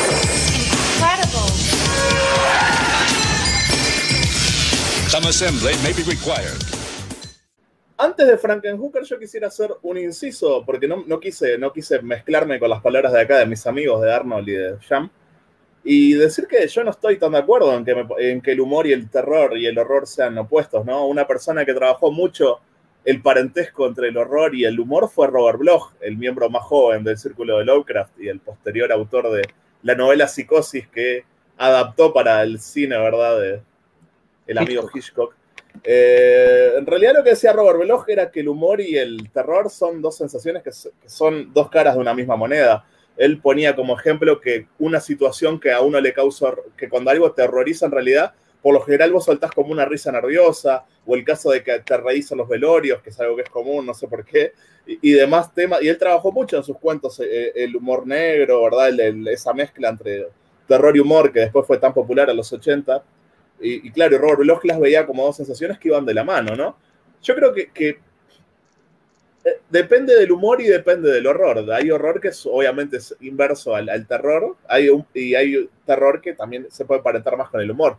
Ya cuando lo llevamos al, al absurdo, al gore, ¿verdad? Todo esto, me parece que es mucho más fácil emparentarlo al humor en el cine, ¿no? Ya con otras situaciones atmosféricas y demás es un poco más complicado. Pero volviendo a, a Frankenhooker, ahora sí es una película de humor, ¿verdad? Porque de terror es una película, es una comedia. Y aquí ya podríamos empezar a definir qué es una comedia de horror, ¿verdad? Porque yo no estoy de acuerdo cuando la gente me dice, por ejemplo, que Scary Movie es una comedia de horror o que Drácula muerto pero feliz es una comedia de horror. Para mí esas son parodias de obras de horror que son, pero no son comedias de horror. No, no sé si ustedes están de acuerdo. Sí, sí, sí, estoy totalmente de acuerdo. Scary Movie de terror no tiene nada. Y Drácula. Para mí son parodias. Son, parodia, comedias. decir, comedias, son comedias que parodian obras de horror, pero eso para mí no es una comedia de horror, pero ni, ni- ni de cerca, ¿verdad? Para mí una comedia de horror es algo que es una historia que, que- que contempla las dos caras de esa moneda, pero no que lleva eh, el humor, o sea, no que hace humor sobre una obra de terror, ¿verdad? No, porque la parodia es eso, en realidad, dialogar con una obra que ya existe y eh, transformar, ¿verdad? Esa obra de forma humorística, o eso es una parodia. Y es lo que hace Scary Movie, toma Scream, toma el cine de terror y hace comedia con, con ese material de origen. Pero eso no es una comedia de horror. ejemplo a lo, a lo que vos decís, que mucha gente me va a discutir, no sé si Ujú. ustedes van a estar de acuerdo, de dos películas que no elegimos. Que una es, estuvimos hablando hasta recién, Evil Dead 2 Ujú. es una comedia de terror. Pero es para una mí, comedia totalmente de terror. Army of Darkness, para mí no es de terror, para mí ya es comedia pura. Para mí es comedia fantástica, si le querés Por poner un, ahí, amplio ahí, otra pero, cosa. pero, Sí, pero tiene de terror no. aventura, Pero ya no tiene terror. Sí, sí, sí. Eh, Muchos No, para mí tampoco. En tops de terror y para mí terror no tiene nada. Para mí no. Para Es mí más, no. Sí, yo, yo si quiero voy a abrir un paréntesis que voy a ser bastante controversial y muchos me van a matar por lo que, por lo que voy a decir ahora. Pero para mí, Arbios Darkness eh, 3 eh, es una película totalmente sobrevalorada. Para mí, ¿eh? A mí. Bueno, sí, tiene eh, una carga nostálgica para mucha gente, pero yo creo que exacta, no entra, exactamente. no cuadra es- la trilogía, ¿verdad? es como, es como que, claro, es, es como que eh, uno viene con, con- lo que me pasa a mí, eh, hay gente que realmente le puede gustar, pero yo digo desde, desde mi sí. perspectiva. Como que Sí, por sí, ahí uno obvio. viene con, con- con, eh, embalado y, con- y con, y con tanto gusto y con tanta fascinación por las dos primeras que cuando ve esta dice, bueno, loco, es, el, es Ash, es Ash, es, es, es Evil Dead. Pero es, es como que te, te estás obligando a que te guste, cuando en realidad Claro. no está buena. Para mí, Sí, para mí, repito, hay gente que me va a matar con lo que voy a decir. A mí no me diciendo, parece pero- que sea mala, pero no, no es que me encanta la película tampoco. O sea, la, la admiro, pero no, no es, no es para mí lo que yo siento que es Evil Dead, ¿no? O sea, es otra Eh, no, cosa. no, no, no, no sigue el hilo. Bueno, eh, partamos de la base que Evil Dead 1 y 2 prácticamente son, son, la, Sí, misma son la misma película, nada más que Evil 2 está Obvio. mejorada, con más presupuesto y no, y Sí, sí, sí. eh, no es, es lo mismo, ¿no? La estrenaron como la 1, como la 2, pero en realidad es como que San Raimi la volvió a rehacer con más presupuesto. Este, ahora yo hubiera seguido por la misma línea, es como que está bien, termina la película con ese, con ese coso dimensional que se abre y que, y que chupa todo, pero qué sé yo, yo, yo lo hubiera buscado, está bien, parece que yo supiera más que San Raimi, ¿no? Pero digo, Bueno. es, mi, es, mi, es mi punto de vista, pero lo Todos hubiera somos buscado directores algo... técnicos, todos somos un poco. Claro, claro, técnico, uno habla cine, por ¿no? hablar, ¿no? Como si Sí, supiera. sí. Pero digo, lo, lo hubiera buscado algo más, eh, no sé si hubiera ido para lo feudal, para como que se fue al carajo, no, no. Se fue carajo, sí. A mí, A mí me pasa eso, no sé. a mí me gusta, pero eh, es verdad que, mira, por algo no se llama Evil Dead 3. Se llama Enemy of Darkness. Directamente. Sí, sí. O Tal sea que cual. Sam Raimi, no sé si, no me acuerdo ahora si fue por un tema de, de derechos o porque directamente él la consideró que si bien tenía el personaje de Evil Dead, no tenía nada que ver con Evil Dead y directamente... Va le- por otro lado, va por otro lado, claro. Sí, sí. Va por Sí, otro lado bueno. completamente diferente. Bueno, Bueno, cierro sí, el paréntesis, con- seguimos con, Ah, Fra- perdón. con Frankenhooker. No, Sí, eso, bueno. eso, que. Frankenhooker es una película del 90 dirigida por eh, Frank Henenlotter, que otra cosa que haya Ah, mierda. dirigido, no tengo idea. Jam. Basket No Case. tiene nombre. Basket Es el director de Basket Case. Ah, ya Sí. está, perdón, macho, amo Basket Basket Case, pero no Case y. Brain Damage, que también es otra la de terror. Pero la- las Sí. tres de Basket Case me, me parto el Sí. culo, me encanta. Es más, la iba a elegir casi, casi la elijo. Tú sabes. Belia, Belial. Belial, qué grande Belial, el, el, el siamés ahí, el, el- el- el- el- Bueno, es una película que obviamente se suma a la larga lista de parodias de Frankenstein o el moderno Prometeo de Mary Shelley, ¿verdad? La novela que para mucha gente da inicio a la ciencia ficción. Eh, pero bueno, es una película que también, como digo, se suma a la larga lista junto a, no sé, reanime- eh, Herbert West reanimador de Lovecraft o eh, la película The Bride of the Reanimator, ¿verdad? De que también, se, también toma influencia, que es la misma influencia que toma esta película, que más de la novela se influencia en la película de la novia de Frankenstein, ¿verdad? Que es una película que, que está, para mí está muy bien, es de, de- de mis favoritas de esa época, me encanta la novia de Frankenstein. Me encanta cómo arranca con el, momento. ¿Cómo? Que también tiene comedia, la, la original La novia de Frankenstein. Sí, por supuesto, sí, sí. Que arranca con la historia de cómo surge el relato de Frankenstein, ¿verdad? Los Shelley, Lord Byron, ahí, tipo, es muy buena, me encanta. Y bueno, esta película más, más, más que nada trata de, de un muchacho que es de apellido Franken, curiosamente, y su novia que es de apellido Shelley, también me da mucha risa ese juego, los cuales, tipo, el muchachito es- estudia medicina y como que le gusta jugar con cerebros, ¿verdad? Con, reanimando partes de cuerpos, como en la segunda parte de, de Reanimator, ¿no? Reanimando pedazos de, de ahí un cerebro con un ojo y demás. Y es, es el cumpleaños del padre y le quieren regalar una, una cortadora de césped, ¿no? Y, y bueno, y parece que el cerebrito, ¿viste? El, el científico de la familia siempre algo tiene que agregarle, ¿verdad? Al, al- al regalo y le muestra, la, la novia le está mostrando, mirá el regalo que te hicimos, y tiene control remoto y lo pone y la, la muchacha desgraciadamente prende la máquina y se queda adelante y la, bueno, la cortadora de césped la pasa por arriba, la parte en mil pedacitos y el tipo eh, queda desolado y se guarda la cabeza, ¿verdad? En- manteniéndola ahí con vida, con la ilusión de poder llegar a revivir a su novia algún día, ¿no? Es tipo el, típico sueño de, científico loco. Y bueno, resulta que el amigo, no me acuerdo el nombre, solo me acuerdo que era Franken de, apellido, y eh, no tiene mejor idea que, que, bueno, que dice, bueno, ya que la voy a revivirle, todavía que no quedó mucho de mi novia y solo puedo guardarme la cabeza que quedó intacta, vamos a buscar buenas partes, ¿verdad? Buenas partes, buenos brazos, las, mejores, las mejores tetas, las mejores piernas, las mejores... ¿Y dónde las va a encontrar? Y bueno, las prostitutas, ¿verdad? El tipo va a ir ahí a, a- a conseguir partes de prostitutas con el sueño de, de reanimar a, a su novia. Y creo que contar más de eso es un spoiler y yo les recomiendo que la vean para que se caigan de risa porque es, es para eso la película, ¿no? Es un pedo ahí místico que es para cagarse de risa un rato y es queda- muy le- entretenido. Le termina quedando una híbrida ahí de, de varios colores. Exacto, le termina quedando una híbrido, una híbrido de varios colores de- y, de, y de varias prostitutas que, que es como es como que las partes de las prostitutas guardan memoria, ¿verdad? De, sus, de sus vidas pasadas. Y es como que la- la- eh, eh, el, el bicho reanimado, que sería su novia, Frankenhooker, va repitiendo frases de prostituta, ¿no? A diestra y siniestra, como que fuera una cinta. Es muy buena, es muy buena, es buenísimo. Y no sabía que era el director de, de Basket Case, mirá vos. No, no tenía ni idea. Me encanta, me encantan las dos. Me encanta. Bueno, ahora ya puedo decir que el director me encanta, porque si me gustan las dos películas estas, me gustan mucho encima. Tenés que ver esta Brain Damage, a ver si la tengo por Brain acá. Damage. Sí, verá que se, seguía hablando. Ahí la Dale. Brain, Bra- Bra- Brain- Brain Damage. A mí me suena, Brain- a mí me suena mucho, me suena mucho el nombre, me parece que tengo en la cabeza el, el póster eh, también, pero no, a ver, ahí la fue a buscar ya. Se ve. Pará. Sí, es el póster que yo decía, iba a decir justo tipo scanners, onda scanners, es el, el- Ahí va. Es un tipo tapa. que le sale, le sale como un monstruito en la cabeza y le empieza a hablar. Tenía como una obsesión el tipo con los bichos Yo- que salen no- del cuerpo yo- de alguien, ¿no? Bueno, me parece que esta no la vi película, esa película. esta película, Frankenhooker, hasta podríamos decir que, que tiene un, un poco de, bueno, eh, tiene un poco hasta de- de- de corporal, de body horror, ¿no? Tipo, tiene una parte que hay unos bichos medios mutantes, ahí está, está bien, o sea, está bastante bueno. No digo que es Cronenberg, pero digo, está, está bien, está, está bueno, a mí me gustó, me parece que yo amo esos efectos prácticos de látex y, y gente mutante, no sé si ustedes también los aman. Yo me también, de hecho, de, de- de hecho eh, eh, siempre digo lo mismo, no hasta el hartazgo ya, ya canso, pero la verdad que yo, si fuera por mí, te juro, volvería a los efectos eh, especiales eh, clásicos y analógicos. Que, Bueno. que Bueno. al C- yo, el CGI no es malo, siempre digo lo mismo, es malo cuando En- se en abusa, exceso. Sí, sí. como, hacen, como hace el cine el día de hoy. Yo creo que ahí mí es donde la cagan. La película esta, The Void, canadiense, que salió hace unos años, no me acuerdo, 2013, que, que es como un The Thing y que vuelven a los monstruos hechos de látex.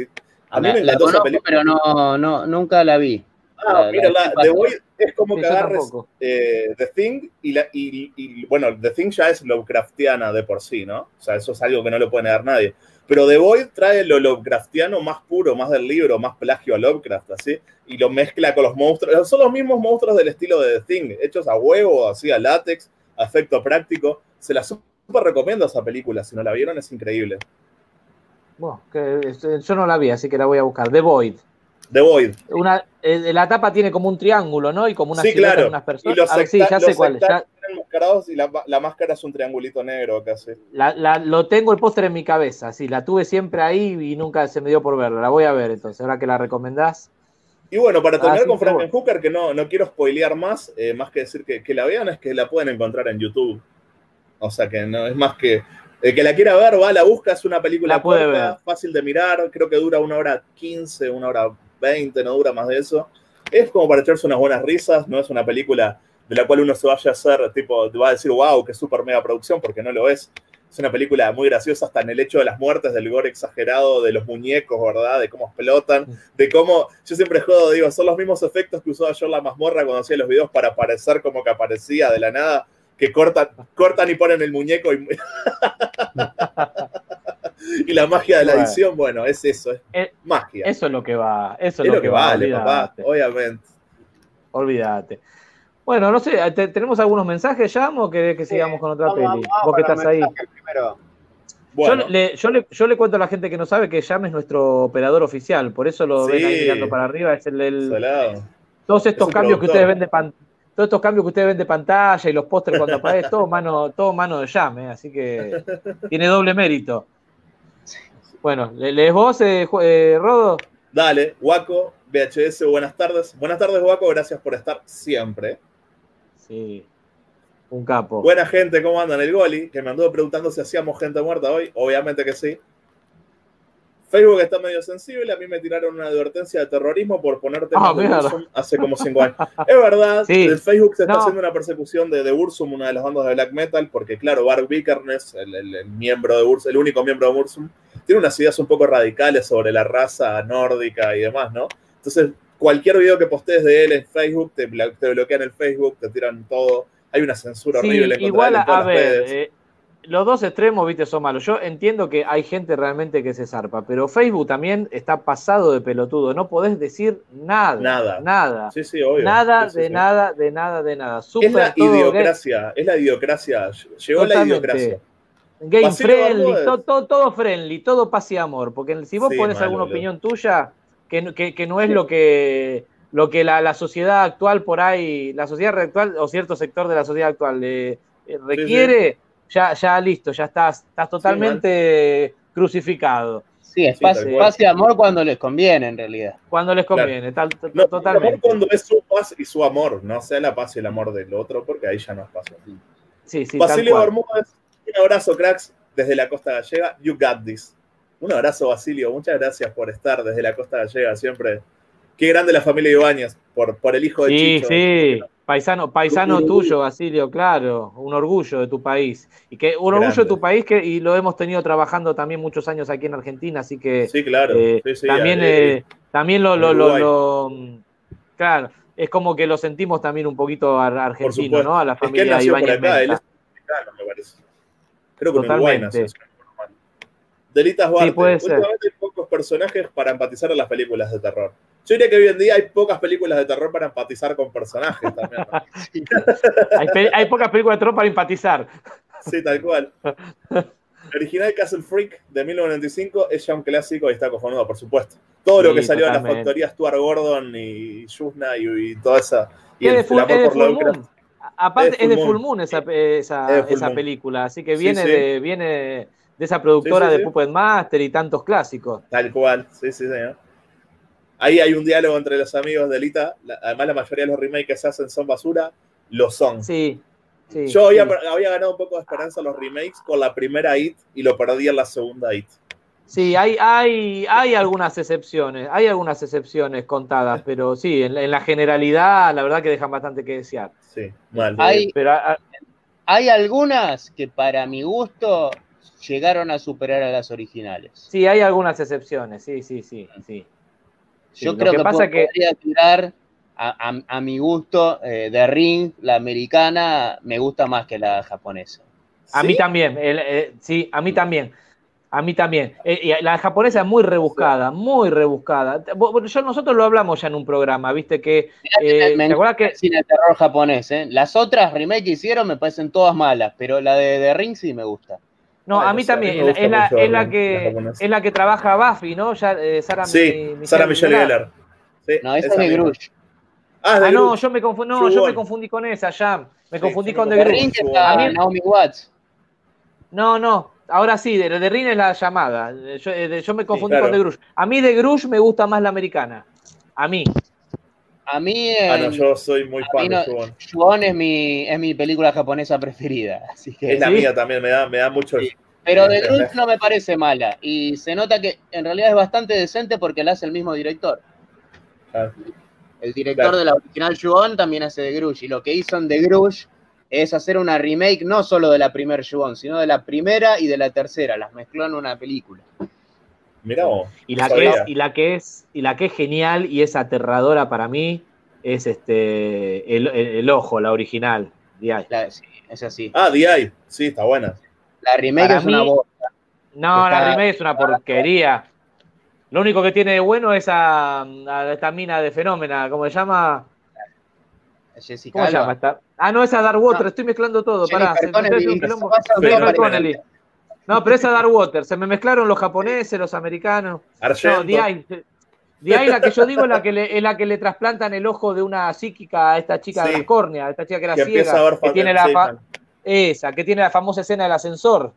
sí, sí, Sí, esa Es genial, es aterradora Bueno. esa película, a mí me encantó. es bueno. Me encantó. No, yo, yo mezclé todo. Dark Water, Dark Water me parece una basura. La de Jennifer Connelly me parece una porquería. Y la, y la original me parece buenísima. El original es buena. A mí no me parece de Sí. las mejores, pero me parece buena. Sí, a mí me gustó, me gustó mucho. Lo que pasa que, a ver, ahora cierro el paréntesis, pero lo hablamos en otro programa. A mí lo que me pasa con las películas japonesas, no con todas, no con todas, pero con la gran mayoría, es que las veo muy, muy rebuscadas, ¿viste? Y llega un momento en donde, ¿se acuerdan que lo charlamos en un programa que yo te decía a vos, Rodo? Yo no sé si, lo, si el público oriental es más inteligente, si el boludo soy Sí, yo que- pero claro que nos reíamos, Que porque realmente me, me pasa con algunas películas que no, no, no, no termino de, de- de entenderlas Sí, puede este, ser. cuando, cuando vienen de allá de, de- de- de Oriente. Entonces yo Puede digo, la puta madre, ¿cómo ¿soy yo el boludo o puede ser que... Yu- Yu-On es compleja, pero no es compleja la trama. Es un rompecabezas, porque Claro, son cinco escenas que están desordenadas. Entonces, Claro. si vos la ves toda lineal, no entendés nada. Claro. Esa es No, la. a mí, son a mí películas los de- de- japoneses de- realmente para me, me devolvieron. Me devolvieron el amor por el terror. Yo lo había perdido. Y a mí los japoneses en su momento me lo devolvieron. Después lo terminé, porque los japoneses, como siempre, no suelen quedarse en algo, siempre terminan queriendo ser lo que es Occidente, terminaron copiando a los Yankees, sacando Sadako versus Kayako, que es Freddy versus Jason hecha en Japón, entonces está, y ya los perdí de vuelta. Pero, pero sí, pero a mí los japoneses en su momento me, me, me pudieron, me pudieron mucho. Uf, es verdad, Basilio, vi algunos que se terminan sacando las ganas de ver otros remakes, sí. Sí. Yo creo que igual si mirás por lo malo, yo- hay que, hay que bu- bu- buscar y valorar lo que está bien hecho, ¿no? Porque por lo malo, lo malo está abundando, ¿no? Y no puedes tomarlo como la, la, la vara de medir. Guaco VHS. El otro día enganché en Space Critters 1 con el nombre de los engendros extrañas criaturas. TCM le pone igual. Sí, yo la vi también. A Critters 1 la vi en Space. Ah, esto me hace acordar. Yo el otro día creo que él me mandó un mensaje comentándome lo mismo. Eh, yo justo estaba laburando, no pude responder, así que bueno, te respondo acá en vivo. Eh, yo la tenía grabada de VHS por un canal que se llamaba CBSAT, donde, que lo producía, estaba metido ahí Axel Kuchevaski, si no me equivoco, en ese canal. Y Critters estaba eh, también, la pasaban como extrañas criaturas. No sé, en algún país le pusieron ese título. Por realidad, Critters Seguramente. es criaturas. Criaturas. Claro, En realidad es criatures, pero si vos decís criature en inglés, es como, es un juego, es un juego del- Juego de de, de la adicción, de, de la oralidad, ¿verdad? Es como cuando nosotros decimos salud y no le ponemos la edad al final, o Sí. es como, como que está transcribiendo la oralidad de la palabra, en realidad. Pero en realidad es criatura. Claro, Claro, creatures. criaturas. Critters, creatures, creatures. Y bueno, el otro título, engendros, bueno, va por el mismo lado, me imagino. Sí, les sí. gusta inventar títulos a veces en, la- en los canales, le ponen lo que se les ocurre. La Igual te digo sociedad que loca. hasta, hasta- igual hasta ahora te digo que la que la que va en el podio de cambiar títulos, pero en el podio yo creo que todavía, mirá que nosotros somos campeones, pero la que va en el podio es España.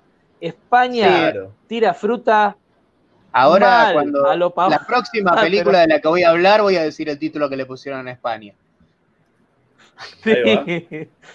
Agustín Baratelli, el amigo que nos hizo los logos de gente muerta, ¿verdad? Los JPG. Qué grande Agustín, muchas Muy gracias. Y lo estamos recontra usando, ¿eh? vos verás que Lo estamos estamos fly, recontra y voy a hacer, mira, un, hermano. Te digo algo, Agustín. Te digo algo, Agustín. En breve salen tres gorritas. ¿Ves cómo tengo esta el Cineclub, la, el Cineclub Nocturna? En breve salen tres gorritas de gente muerta para nosotros con el logo que, que hizo Agustín. Qué grande. ahí me las va a hacer mi hermana ahí su- sublimada. Qué Así grande. que, sí, muchas, muchas gracias, che. Muchas Una- gracias, en Te extrañamos ayer porque se juntó el grupo de amigos del liceo, que es donde nos conocimos, y me mandan una foto que estaba mirando videos de la mazmorra y eso, porque yo no pude ir, porque acá en Uruguay hubo un rebrote fuerte del COVID. Ahora estamos a 300 casos por día, 400 cosas que nunca había pasado. Y yo me estoy cuidando por mis viejos, que son gente mayor, ¿viste? Me estoy cuidando en Claro, extremo y estoy tratando de limitar el contacto por mis padres. Más Y lo bien que lo bien que Sí, hace. sí, lo bien no, no quiero, no estoy para enfermar a los viejos, ¿viste? Basilio Bermúdez, grande William Cat, uno de mis actores favoritos de mi infancia. Claro, por el actor de House que yo te decía, De gran héroe americano. Busquen esa serie, por favor, busquen ya esa lo tengo serie. abierto, Yo pensé ya que la, yo pensé que la iban a recontra conocer. No, no, no, Búsquenla. me lo perdí. El loco de la motosierra, estuvimos conversando el otro día por Instagram con el loco de la motosierra que me preguntaba cómo ver, eh, el, el- cómo, es la- cómo era de- después de la matiné, cómo se llamaba la película uruguaya. Al morir la matiné. Eh, Al morir la al matiné. morir la matiné. Que él también, a ver si yo había podido, le dije a mí, bueno, acá de Uruguay no pude, y él me preguntaba también, y, y tal, y no me contestó al final si lo logró hacer al truco que le pasé. Hola gente, un saludo Mira, grande, no- un saludo, loco. No va a faltar mucho para que la suban eh, esa película. No, obvio que no. Eh, así que en, en- en cualquier momento te sacas el gusto. William Cat aparece en Carrie de Brian De Palma.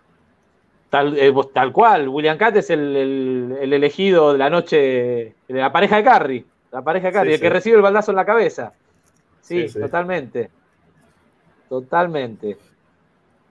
House, una casa alucinante, está buenísima. Me hice con un pack hace un par de años donde estaban las cuatro partes. Sin duda, la mejor es la primera, las demás tienen sus cositas. Es el pack Sí. que mostró Jam, ¿no? Sí, totalmente. Y debe ser, sí, acá, acá están tal, sí, es- este. Ah, lo este. mostraste vos, Arnold, perdón. Pensé que lo había mostrado. Estoy tan acostumbrado que es Jam el que tiene todo. y Sí, que lo, lo tengo ahí arriba, el- pero Digo, ya lo tiene este también, ¿eh?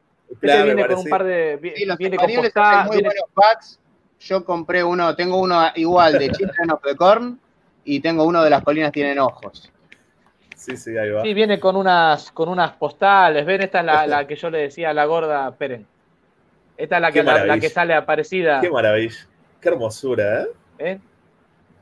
Qué más, vos. Son, co- son, son cosas que a nosotros. Esta es la de House 2, ¿ven? La que yo decía, la de la calavera de, de cristal. Y bueno, hay postales de las siete. De las siete, de, la, de, de las cuatro películas. Qué genial, vos. Así que bueno, qué sé yo. Te digo, acá me quedé con las compras porque te imaginas que como está el dólar ahora, eh, eh, No, me cosas imagino. hoy día, hoy día Me son, imagino. son impagables, ¿no? Tenés que Me dejar un riñón más o menos para poder comprar Sí, algo de sí, sí, esto. fue un, un desastre, la verdad. Pero, pero bueno, hay, hay, hay lo que hay, lo que hay lo conservamos. Más vale. Están buenas manos, aparte.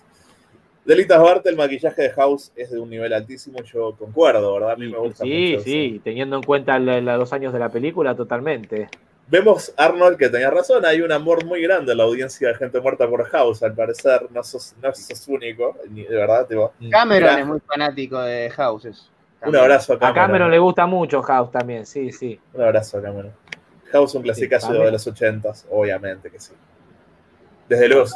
Me encanta que están conversando ahí. Sí, genial. Peliculón Hombre Lobo Americano en Londres y la habré visto en Canal 9 de Romay. Romay. Alejandro Romay. Sí, claro, yo lo conozco también. Para mí, junto a Aullidos, la mejor película de Hombres Lobo. Sí. Sí, yo creo que Aullidos estoy de es muy buena también. Sí, yo pongo tres. Eh, lo que pasa es que no- la otra no es de los. Las tres mejores de los 80 hombres lobos son Aullidos, Hombre Lobo Americano Londres y eh, Bala de Plata para mí.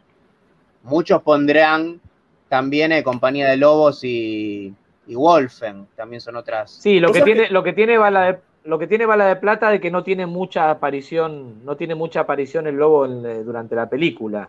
Donde Claro. lo ves bien, bien, bien, bien, es, es cuando se transforma el cura, ya, bueno, ya le estoy spoileando para variar, ¿no? Pero cuando Sí, se yo- transforma el cura, La vi-. Una pega que tengo en mi vida es el cine de Hombres Lobos. Algo que, y en la literatura también, ¿eh? Vos sabés que no he leído mucho sobre Hombres Lobo, que es como el otro gran pilar de la literatura gótica. Ni- y no he visto mucho cine de Hombre Lobo tampoco. Es como que es Para- algo que, que tendría que ponerme a mirar más.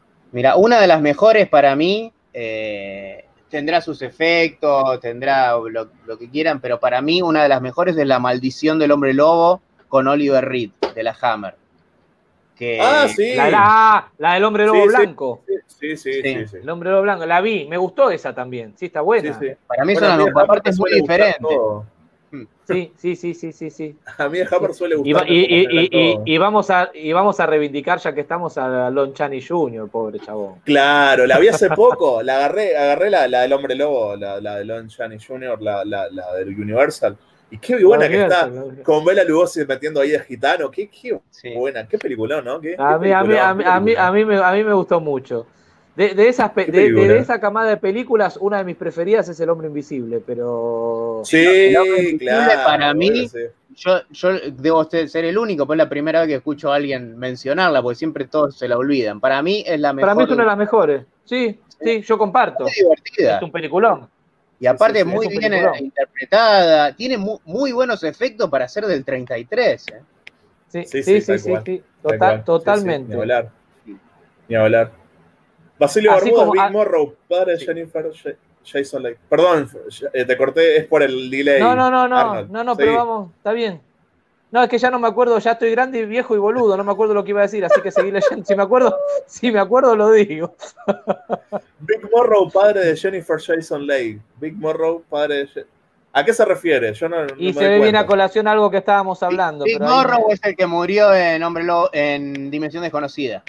Ah, ahí va. Ah, ahí está, ahí, está. Es cuando hablamos del quilombo de John Landis. Estamos hablando de Landis, sí. Lindo quilombito. Ahí va. Ahí está, ¿ves? John Landis filmó una película de adultos y la puso en esta película y aparece una frase en inglés que siempre decía Landis. Ahí va. Mirá. Sí, están mirando una porno en un momento en, en el cine, en Hombre Lobo Americano en Londres. Sí, bueno, hay que, hay que tener en cuenta que hay una época en la cual el cine porno no, no gozaba de esa. Era, era un género más, ¿verdad? Dentro del cine. O sea, muchos directores empezaron ahí en el cine para adultos, ¿no? Y, y la- te filmaban una porno, te filmaban una de zombies, más que nada los italianos, por ejemplo, ¿no? Te filmaban Sí, una porno, te filmaban una, te filmaban una conocidos porno de zombies. Tenés a Wes Craven, Wes Craven también, También. es una porno. eh, y muchos no lo saben, pero Steven Spielberg también. Ah, mira, Spielberg no sabía. No Spielberg sabía. Ahí, Sí, ahí Stallone, sí. ¿Cómo lo quiero? El que, el, lo amo. el que co- el- el que coqueteó también con las pornos, pero no como director, sino como actor, fue Stallone. Por eso el, el- el apodo cemental italiano. Claro, sí, Stalin Stallion. Así que se ve que la, la industria porno siempre anduvo ahí, va de la mano. Sí, sí. No, no deja de ser Después llegó, cinematografía. obviamente, llegó la censura más, pero en un principio no era, era como que vos ibas al cine, te mirabas una porno y luego te pasaban, yo que un argento, ponele, ¿viste? La, la vida era así, era, era otra vida. Vincent Price, aparte de poner la voz de Thriller de Michael Jackson, puso también la voz de, en el The Number of the Beast de Iron Maiden, sí, claro. Sí, sí, sí. Por Y no Devil. solamente, y, y no solamente, hay un montón de participaciones. ¿eh? Hay Sí, unas sí. bandas, yo no, no me acuerdo el nombre, pero hay unas bandas de esas de rock sinfónico al estilo Nightwish, que no me acuerdo el nombre ahora, que también este, participa Vincent Price en, en algunas canciones de esta banda. No sé si Vincent Price, en el, el que ha participado es Christopher Lee. No, Christopher Lee, Christopher Lee, Christopher Lee. ¿Cómo se llama Rhapsody, la banda? Rhapsody of Fire. Ahí está, no, me Christopher confundí, Christopher Lee. y Christopher Lee eh, junto con Rhapsody ha grabado. Y con Manowar ha grabado Orson Welles, que me parece también una figura de talla No, no, la- el que yo ¿no? decía es Christopher Lee, que he visto un video y todo, que están como en un campo, todo verde, como una Sí, pradera, sí, y claro, sale Christopher Lee. Christopher, sí, obviamente. Sí, sí, me Pasa que después que hizo. Saruman, se ganó el corazón de todos los power metaleros, ¿no? Que les gusta la No, que aparte fantasía y tiene, tiene tan- y aparte tanto Christopher Lee como, como Vincent Price eh, tenían una voz muy, muy, muy particular, Sí, claro. muy grave, un. Orson, y Orson Welles también, ¿eh? A mí me, yo cuando lo escucho narrando en Manowar, las canciones de Manowar, a mí me ha hecho llorar, me ha agarrado mal parado y me ha hecho llorar. me, me agarra, me emociona, ¿sí? El gore humor es de lo más explotado, en muchos casos está muy bien hecho. Sí, por suerte en los 80 la- lanzó mucho de esto. Como siempre digo, para mí fue Evil Dead la primera patada, ¿no? La, la que dijo, wow, miren, esto es, esto es el nuevo cine de terror de los 80 y de ahí todos sus hijos, ¿verdad? Que, que me gustan todos. Waco VHS, seguro que Jam, supongo que quiso decir, tiene la versión de Frankenhooker que el quita habla. ¿Jam? No, no, la- no la Ah, tengo. no la tengo. Mirá, qué raro, qué raro. Ah, No, Jan se va, se va a comprar Si no la versión tiene, no existe, que ¿eh? viene, que, que viene cosida en varios retazos la caja. Así, de, de- de varios cartones diferentes. Claro. Adrián Mictu, Mictou, ¿ustedes creen que si Frankenhooker es parodia de Frankenstein, Frankenchucky es parodia de Frankenhooker? No conozco Frankenchucky. Frankenchucky no la conozco. Habría que verla. Pero ya con el nombre. Hay que ver eso. Yo quiero Adrián Victor, googleo. gracias, gracias por estar, Adrián, que ta- por ta- estar. también, también sí, también vi la foto de él en, en programas anteriores, así que gra- gracias. Gracias por el Sí, aguante. gran. Nahuel Viola, ¿dónde la puedo buscar? Yo me acuerdo, está hablando de A Frankenhooker. En YouTube, en, En YouTube, YouTube, Nahuel. Nahuel. Está en YouTube, subtitulada incluso. Está acá en YouTube, efectivamente. Gracias, Goli, por responder la duda del amigo.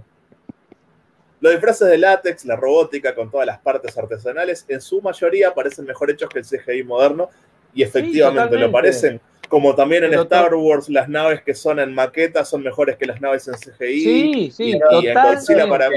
¿Verdad? Pero hay, una, hay un motivo de eso, es porque existen en el plano donde están filmadas. El CGI se nota que está agregado encima. Se está nota, eh, ahí está. El CGI se nota, sí, claro. se Un nota. CGI Por eso- malo se nota más CGI se que un efecto manual malo. mí. Totalmente. Sí, sí, sí, Sí, toda la sí se nota. Para mí, el Yo creo- pináculo del CGI, yo no sé si lo dije, fue en El Señor de los Anillos. Para mí, esa fue la última película que dije, este CGI me lo creo, me gusta, me parece que está bien hecho. Yo creo, pero esto, esto, esto es de ahí un se fue comentario. Yo creo que podría ser también, esto es un comentario totalmente ignorante, ¿eh? no, no, no lo digo con certeza en absoluto, pero digo que Ajá. por ahí tiene que ver también con un tema de presupuesto, me imagino yo, ¿no? Por ahí es, es- es menos costoso eh, hacer eh, una escena en CGI que, que- que tener que hacer una- unas maquetas día o sí. tener que hacer. me imagino yo, por ahí día lo sí. digo totalmente ignorante, pero por ahí tiene Sí, que ver también con eso, porque Es que si no, no lo entiendo. Si el resultado es, es- es- es peor, no, no entiendo cuál es, sino el- el- el- el- el, Sí, sí. tener que usar ese recurso pudiendo hacer algo que quede que- mejor. sí. Para mí es un tema de plata. Hoy Es en plata, día, ¿eh? hoy en día, podés hacer vos en tu casa, vos en tu casa con una PC medianamente decente, podés hacer efectos especiales parecidos a lo de las películas. O sea, una eh, pantalla verde, olvídate. Claro. Chau. O sea, hoy en día eh, se ha abaratado mucho el costo de la tecnología para poder crear un efecto visual. Y no tanto, el- el- y se ha perdido el arte, la artesanía, ¿verdad? De- hay, hay pocos. Acá tenemos, yo qué sé, a Roberto Parada, que nosotros jodemos que es como el, es como el, el, el, el- el estadounidense, me olvidé, se me fue el nombre, el que dirigió Night of the Living Dead de los 90. Eh, Sabini. El de los Ah, efectos Sabini, especiales. Tom de- Sabi- Tom Sabini, Tom Sabini. Uruguayo. Nosotros jugamos que es como el Sabino uruguayo, un tipo que hace efectos especiales prácticos acá. Claro, Eh, Tom se ha Sabini. perdido, hay poca gente que queda con la artesanía del efecto, del maquillaje effects y demás. Lamentablemente, es artesanal. Ahí la encontró Nahuel Viola. De nada, de nada, Nahuel. Excelente, Excelente de Void. Sí, por supuesto. Bueno, vamos que a ver, vamos mejor a el verla. comienzo que el final. Estoy de Vamos a acuerdo. verla, el vamos final a capaz es una pega, ¿verdad? Porque es una película hecha con poca plata, es una película hecha con mucho amor, se ve, con mucho amor de, de- a, a Carpenter, pero a más no poder, ¿no? No sé si es porque apura los procesos, pero el CGI moderno a veces parece un fotomontaje berreta y hasta inferior que el de los 90. Sí, sí. Depende. Sí, sí. No, Depende de cuál, yo- ¿no? Sí, sí. Bueno, sí, lógico. Hay CGI bueno, como decir, el Señor de los Anillos es increíble. Sí, sí. Pero Es en increíble. línea general, te digo, en línea general deja bastante que desear. Sí, sí. Jessica Alba, Jessica qué linda Alba. que es Jessica Alba, otro, mi amor imposible. Dark Angel. Existen Dark buenas Angel. películas de hombre lobos. Existen buenas películas de hombre lobos. Yo no soy, no puedo hablar. Yo las que vi. Sí, las que sí, sí existen. Aullidos, justamente las que hablamos. La que habló James, para mí es la mejor, es para un 10. Y Aullidos también está muy buena. Sí, después hay una de los 90 que a mí me gusta mucho, se llama Bad Moon, del 96. Batman. Ah, esa no la vi. Batman. Que está basada No, en, no. un, en un libro o cuento que se llama Thor, como el superhéroe. ¿Por Sí, qué? no, Porque esa- el perro se llama Thor. O sea, está hecha Mirá. desde el punto de vista de un perro, la película, Mira, Ah, ok. el libro. Está buena. Ok. Ahí va. no, esa no, Ahora no la vi. Esa, Esa comedia de come- terror, comedia de terror. La momia de Brendan Fraser, me gusta mucho. La 2 menos la 3. Bueno, la De Brendan- de la ah, momia. las de la momia de Brendan Fraser. Sí. Como el funebrero. Bueno, sí, el funebrero estaba hablando de la momia el otro día. Sí, a mí eh, habló de la momia. Eh, No, No, no en su canal, estaba hablando en Instagram. Estaba hablando en Instagram, unas a publicaciones mí, en Instagram sobre Brendan a mí, Fraser. a mí- a mí la verdad la, la momia con Brendan Fraser no, no me gusta. De chico me gustaba, la vi en el cine de, de chico y me gustó, hoy la veo y me parece una estupidez. A mí, a mí no me desagradó, pero es una, es una película pochoclera. A ver. eh, Claro, sí, sí. Tenés que Igual verla. mejor. eh, es una película pochoclo. Era mejor el pochoclerismo Na- na- ese. Era mejor ese Pero- pochoclerismo que el pochoclerismo de ahora, igual, eh, me quedo con Sí, eso. sí, sí, sí, no, a mí no me, no me desagradó. eh, no me parece una Sí, cosa sí. tampoco guau, pero está buena. Sí, sí. Mirá quién, quién está. Crono, Crono Oh. Hiki. Un amigazo del alma. Hola, hola, no sabía qué hora sería en México. Sí, yo no Acá sé quiero- tampoco cómo es lo- el los tema escucho horario. lavando sé. Bueno, Cronohiki, Lavando no te trastes es lavar los porque- platos, ¿no? Porque a nosotros nos suena, a mí un traste acá en Uruguay, Argentina, no suena el culo, ¿verdad? Claro, se- sería, sería, sería trastos, sería trastos. Abrazo, Quiero hacer un Crono, paréntesis. mucho, papu. Qui- Quiero hacer un paréntesis con Cronohiki y agradecerle acá públicamente que nos hizo un video, en realidad hizo, un video de Rodo eh, recomendando la la mazmorra. pero ahí fuimos colados, ahí fuimos colados con el con Claro. gente muerta también. Así Es que, que para mí es indisociable ya. Para mí la mazmorra No, se lo- muerta yo- se lo quiero- cosa. se lo quiero Yo, agradecer lo porque-. Sí, yo sí. se lo quiero agradecer porque es- la verdad que fue un video totalmente desinteresado, de buena onda y, y que Sí. eh, a mí me súper sorprendió. Así que eh, ¿Y a está mí? bueno, viste que. Y a, vos me imagino que también. Así que se lo súper agradecemos. Y si agarraste, y si agarraste el programa empezado, Cronohiki, bueno, ya sabés que este programa queda, queda colgado primero en crudo, así tal cual, salimos en vivo, queda, y después este, lo subo El yo editado. Siempre, siempre recomiendo más la versión editada, ¿no? Que es más completa, pero Claro. Y- es más linda, vamos a llamarlo Pero así. este pero queda bueno. porque está, porque toda la gente que quedó acá comentando, Para- que ya para- lo vio, obviamente no va a ir a verlo de vuelta. Tal- totalmente. Así que bueno, Como testimonio, Eh, ¿verdad? Como testimonio. totalmente. Claro, ves lo que decías vos de Christopher Lee acá, dice Delitas Bar. Tiene tres discos tiene Power Metal, sí. Claro, claro. Claramente el metal y el cine de terror siempre fueron de la mano, obvio que sí, obviamente. Sí, sí. Desde la primera, desde Black Sabbath, ¿verdad? Que se llama Black Sabbath por, por y, y, y Trevolti de la Paura, ¿cómo se llamaba la película? La, la- las Las tres caras del miedo. Sí. Obviamente. Mm. Jason Momoa canta en el nuevo disco de Skur, la banda de Philip Anselmo. Phil Anselmo, cantante de- ex cantante de Pantera. Y Momoa cantando, mirá vos, no te. Ricardo Tovares, un fuerte saludo. El directo está quedando genial. Una de Hombres Lobo que recuerdo es Luna Maldita, creo que es la que acabas de decir vos, Bad Moon, supongo, Sí, ¿no? Es esa, sí. Donde el protagonista y héroe del film que se enfrenta al licántropo es un perro, sí, exactamente. Muchas gracias Está por el mensaje, esa. Ricardo Tovares. La No la- pasaba no la vi, mucho no la por, vi. por cable en los 90. Ahí va. No la vi. Había dicho que en la actualidad saldría un corte del director de La Noche de los Muertos Vivientes Sabini. Lo quiero ver, me gusta mucho esa película, fue muy importante en mi infancia, ¿verdad? Fue una de esas películas que me, me partieron el bocho. Y a muchos creo que nos parte el bocho. Para eso estamos, para hacer comunidad, amigo. Crono, un día te, te puedes quedar acá por gente muerta. Hablamos de cine mexicano de terror parte 2 y, te queremos acá haciendo presencia. Sí, sí, totalmente. Mira, me, me diste, me diste la, la- putita para decírselo, que te, quiero comprometer públicamente, Cronohiki. Ahora cuando hagamos eh, la parte 2 de, de cine mexicano de terror, nos gustaría tenerte como invitado en el, en el streaming. Así que Sí, si, por supuesto. si te copás sin compromiso, eh, ya estás formalmente invitado. Totalmente. Así bueno, esos fueron ¿hasta todos los acá mensajes, hasta ahora. Sí, señor. Quiero, quiero decir algo, porque mire, eh, estamos en horario, pero hay una película que tenía preparada que no quiero dejar recomendarla porque me parece que es la perlita, la frutilla del postre, y como ustedes dos tampoco la vieron. Hacelo, este, hacelo, sé yo si- no tengo si- nada que si hacer. ustedes le si a ustedes le parecen y no tienen problema que nos pasemos unos minutitos, a mí, a No, mí me gustaría nada. recomendar esa película. Ya me recibí. Arnold. Para mí la Es- vida ahora es, embajada. Porque es una, es, es una película que es poco conocida, se vio nada más que en festivales, en, en principio, eh, pero ahora la pueden conseguir y, y me gustaría que la vean. Todo mundo, quando invoca, fala loiro do banheiro. Mas eu não. Eu fiz o ritual direito. Eu falei o nome real dela. Catarina. E foi por isso que ela apareceu aqui. Vamos passar o plano. Uma aluna essa semana teve um ataque no E banheiro. fizeram esse abaixo assinado, onde eles pedem que vocês venham aqui pra matar a loura do banheiro. Quatro idiotas fazendo filme de terror. Nosso trabalho é sério. Somos caçadores de assombração. E influenciadores digitais. Cada palhaço que me aparece. Não vou ser fantasma de novo, não. Quem leva fantasma a sério termina igual você. Eu acho de verdade que as crianças estão em perigo.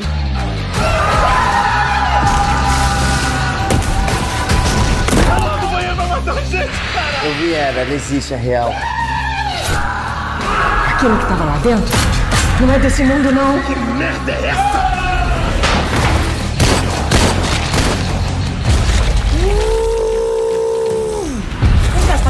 Brincadeira que eu vou usar essa merda, né? Como essa velha? Ela tava possuída. Eu acho que precisa mesmo tirar a barba, cara. Uma garotinha de 13 anos tem barba. Uma garotinha de 13 anos tem rola? Filhos do demônio! É você mesmo, maconheiro. Não que esse negócio fique tosco, não vai atrapalhar minha carreira. Quando é que você vai parar de andar com esses vagabundos aí?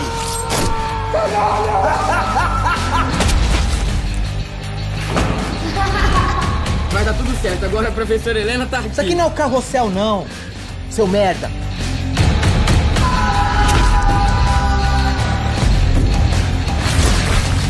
Au, au. Não adianta me empurrar, hein? Não adianta me empurrar.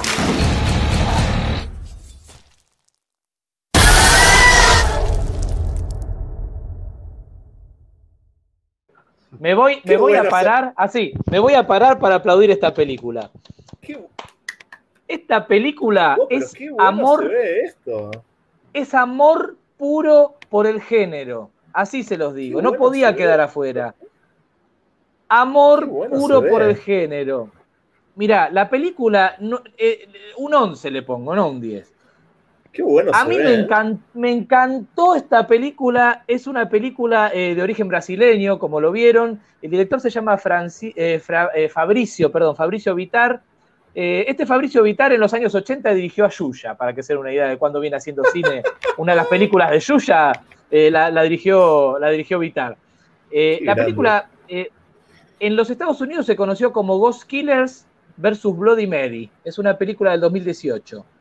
Pero en realidad Bloody Mary no aparece en toda la película. El título original de la película es Exterminadores Dualem, que sería, la traducción más literal o más exacta sería Exterminadores del Más Allá. ¿No? Ahora, le pusieron el Bloody Mary para, para, para vender la película porque hay una lucha contra un fantasma, pero que no tiene nada que ver con Bloody Mary.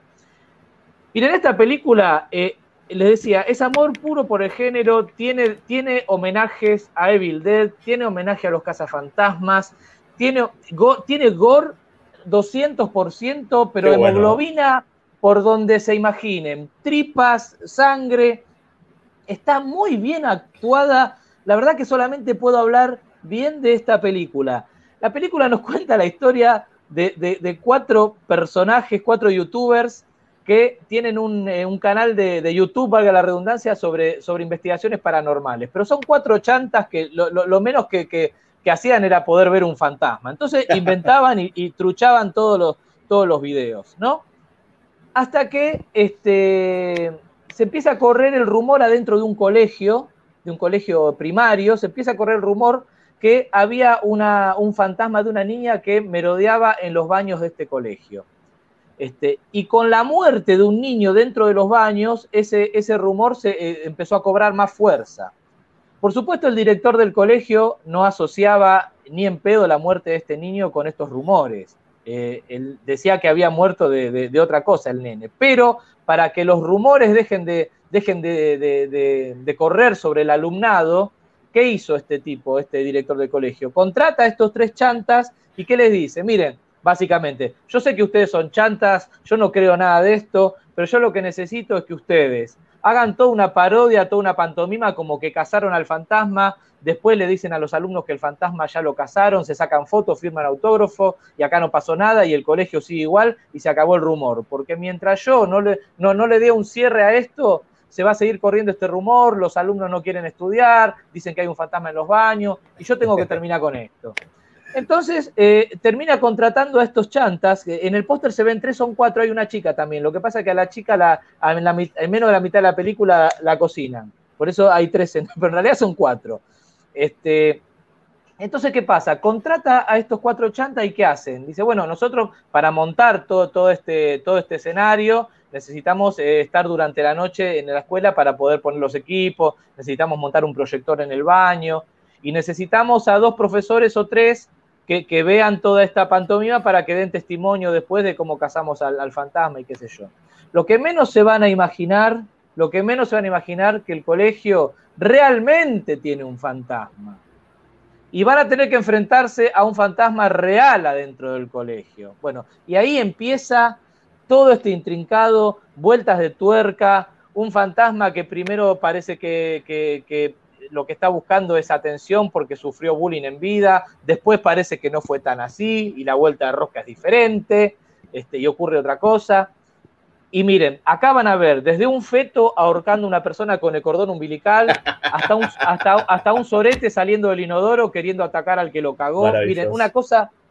Descabellada, maravillosa, pero le- los efectos, una película que se nota que con mucho presupuesto, así que me extraña que, que se haya Se visto ve muy bien en filmada.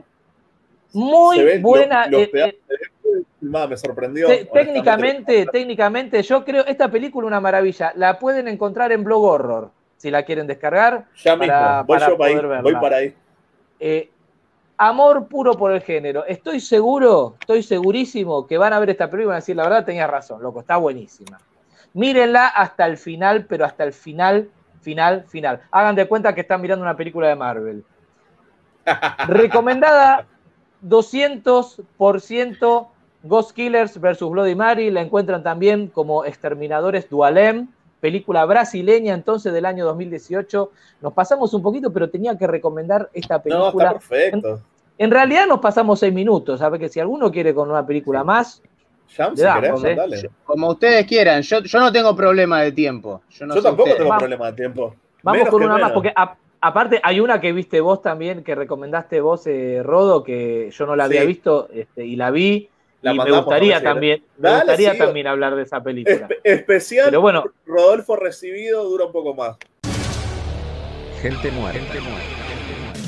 Gente muerta. Gente muerta. Uno soy un árbol. Un hombre desnudo. Un soldado verde. Un niño. Es el elegido. Adrián, chaval, ¿tú estás loco? Estoy hasta los cojones de la pensión compensatoria, de los jueces y de la bruja de su madre. ¡Aparte, señora! ¡Abre, hijo de puta! Silvia, perdona. A ver, me- te pregunto yo lo que le das de merendar al niño.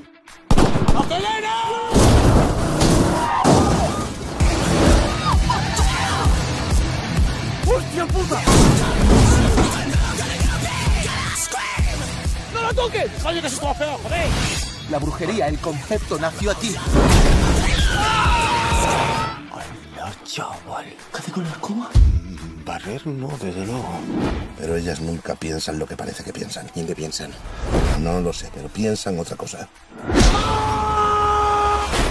¿Y nosotras qué somos? Una chica de tu edad lo que tiene que hacer es drogarse. Folla como una perra, miente todo lo que puedas, engaña a los hombres, que estás en la edad. Ha llegado el momento de la venganza. ¿A dónde vais? A impedir que tu madre destruya la civilización occidental. ¿Te parece bien?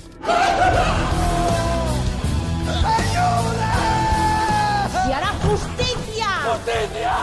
¿Pero qué dices? ¿Tú eres idiota? ¿Que me dejo llevar?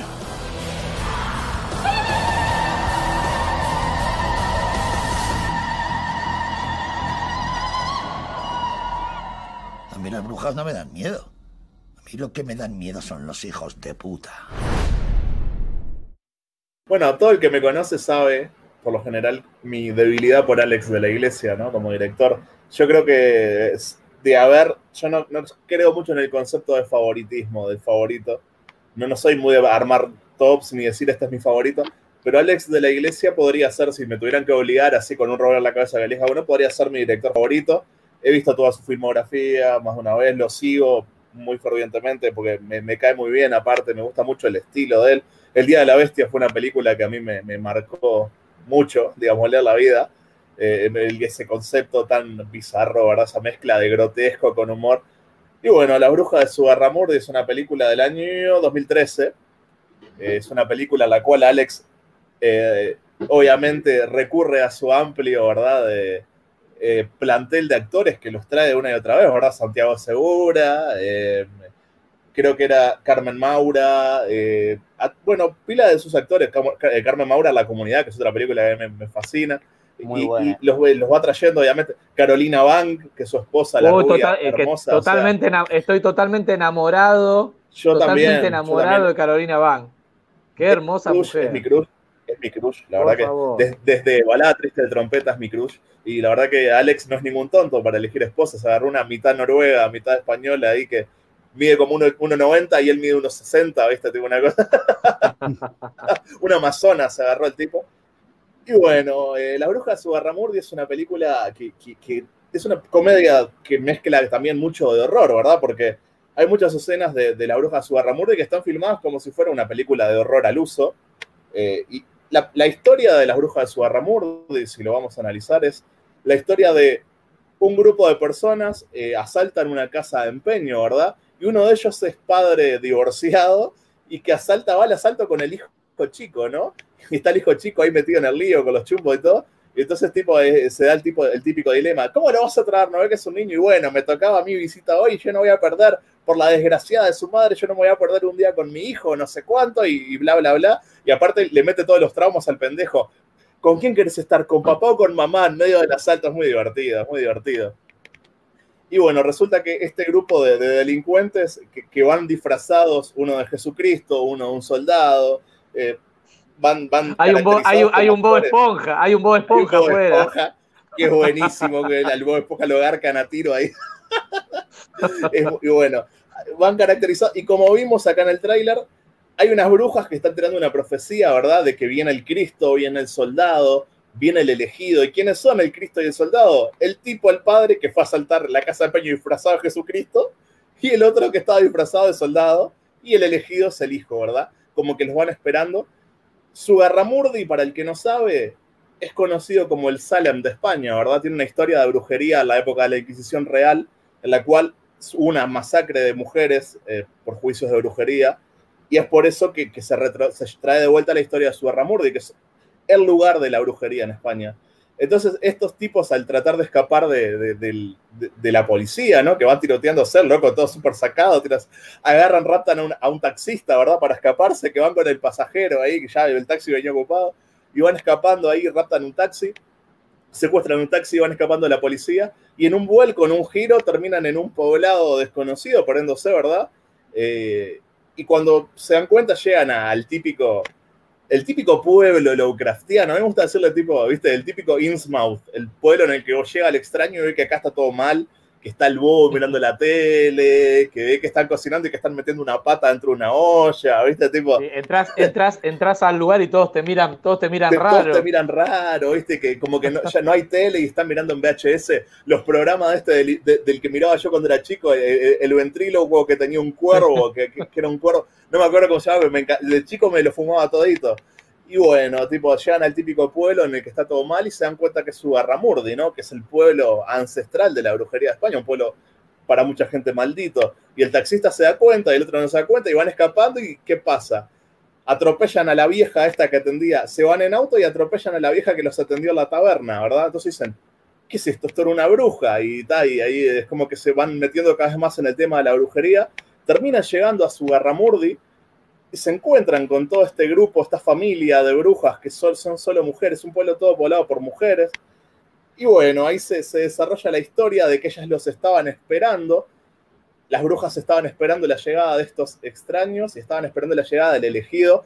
¿Y quién es el elegido? Es el niño que supuestamente en, este, en esta historia de opuestos, ¿verdad? La cual la primera parte es totalmente masculina, la segunda parte es totalmente femenina, como me decía Arnold, que le pareció una película feminista un poco por demás. Yo no considero que sea del todo así, para mí es una película en la cual se critica todo, todo lo femenino y lo masculino y se critica toda la sociedad y las relaciones entre hombres y mujeres al 100%. Y bueno, van llegando acá y res- resulta que el elegido es quien va a hacer que caiga el falso profeta, es decir, el dios hombre que caiga de, de, de las brujas quieren traer a la diosa mujer, a la antigua madre, ¿verdad?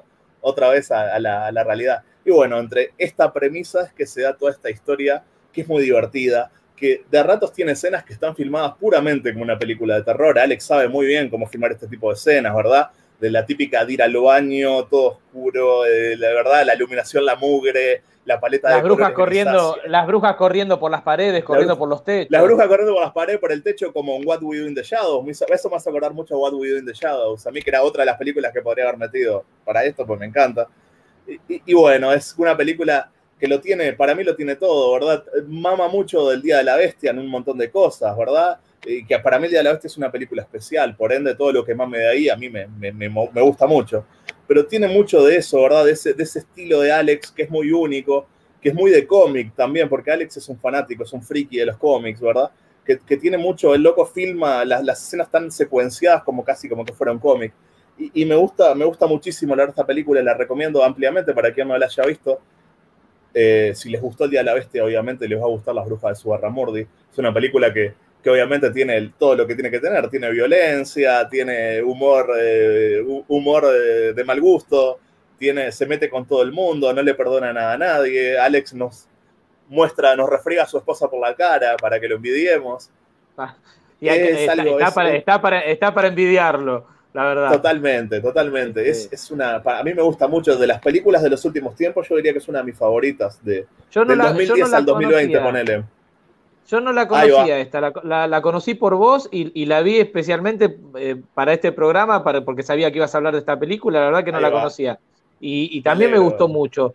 Sí, me, me pareció, alegro, me parece que es especial, me parece que es especial para la- la- las feminazis van a estar de parabienes con esta película, para mí. Yo no sé, Pero- eh, mirá que al final termina pegándole a todo el mundo, Sa- sa- salvo- por ahí en el final, en el final ya no. Pero, pero a mí también me gustó, me gustó muchísimo. Es tiene, buena, obviamente, que era lo que veníamos hablando, tiene, tiene mucho, tiene mucho CGI, parte de CGI que Tiene. se nota muchísimo. CGI malo, pero, aparte. pero por ahí en esta película, en este, por, por- por lo que es el, el género, por ahí acá no, ¿cómo decirlo? Por ahí acá lo amerita, ¿no? no eh, Claro, por sí, lo sí. que por, por, por de lo que se trata la película en sí, porque en realidad es una película absurda, bizarra. Entonces, eh, en, en ese contexto, por ahí no, por ahí no queda tan mal como en otro tipo de, de- de producciones. Sí, Eh, Sí, es cierto que sobre todo las últimas partes de la, de la, de la película, que, que ahora sí no voy a spoilear porque la, la quiero que la vean, pero, pero se, se nota mucho, mucho, mucho el uso de la pantalla verde y los escenarios que van a ver. Sí, sí, sí, sí, eh, sí. Son, son- son totalmente artificiales. Tal Eh, cual, pero, pero, pero sí vale la pena, aparte Vale las actuaciones la, la descosen, los que hacen de policía la descosen, Sí, los que hacen de sí, delincuente sí, sí. la descosen. Sí, sí, Este, sí, la, sí. la película está, eh, está muy buena. Y es una película que toma, toma sus influencias de horror de varios lados, ¿verdad? Yo, por ejemplo, en, cuando llegan al lugar, ponerle como te digo, el primer contacto con el mundo brujeril de Subarramurdi, que llegan a esa especie de taberna, a mí me, trajo, me trae mucho ese, ese estilo, ¿verdad? De cocinando gente y todo, me trae mucho a, a la masacre de Texas 2, por ejemplo, ¿verdad? Me- a ese estilo, sí. a ese estilo, Claro. ¿verdad? Del, del grotesco, así. me- es- a mí me, me- me gustó mucho, me gustó mucho. ¿no? Esta- Hay una lucha, hay mucho. una lucha, hay una lucha épica a lo Dragon Ball en el aire Sí, con- de madre, de volando. madre e hija. O a lo volando. Shadows también, ¿no? O tanto Sí. la serie como la película de los Este- vampiros que vuelan y se pelean en el aire, bueno, va por ahí. Sí, sí, sí, sí. Ve- ve- véanla porque yo creo que eh, también es una película que, que- Es que muy- le, le muy va a gustar, va- va- vale la pena. A mí, a mí me gustó Yo- mucho. me gustó Es muy divertida, es una película divertida. Bueno, Jam, yo puedes continuar, Bueno, yo no quiero Yo spoiler no, hablé, no hablé porque no la vi, eh, pero bueno, la voy a ver porque todo lo que vi de Ale de la iglesia me gustó. Bien. Sí, te va, te va a gustar, Jam. Esta te va a gustar también, vas a ver. Y bueno, El Día de la Bestia es una de mis películas favoritas, así que... Y de las mías, y de las mías también. Bueno, vamos Así con que bueno, mi vamos, con la última. Esta eres tú. Y este es el hombre de tu futuro. ¡Lionel! ¡Mamá! Un escarabajo. ¿Dónde? Toda la casa está infestada de bichos.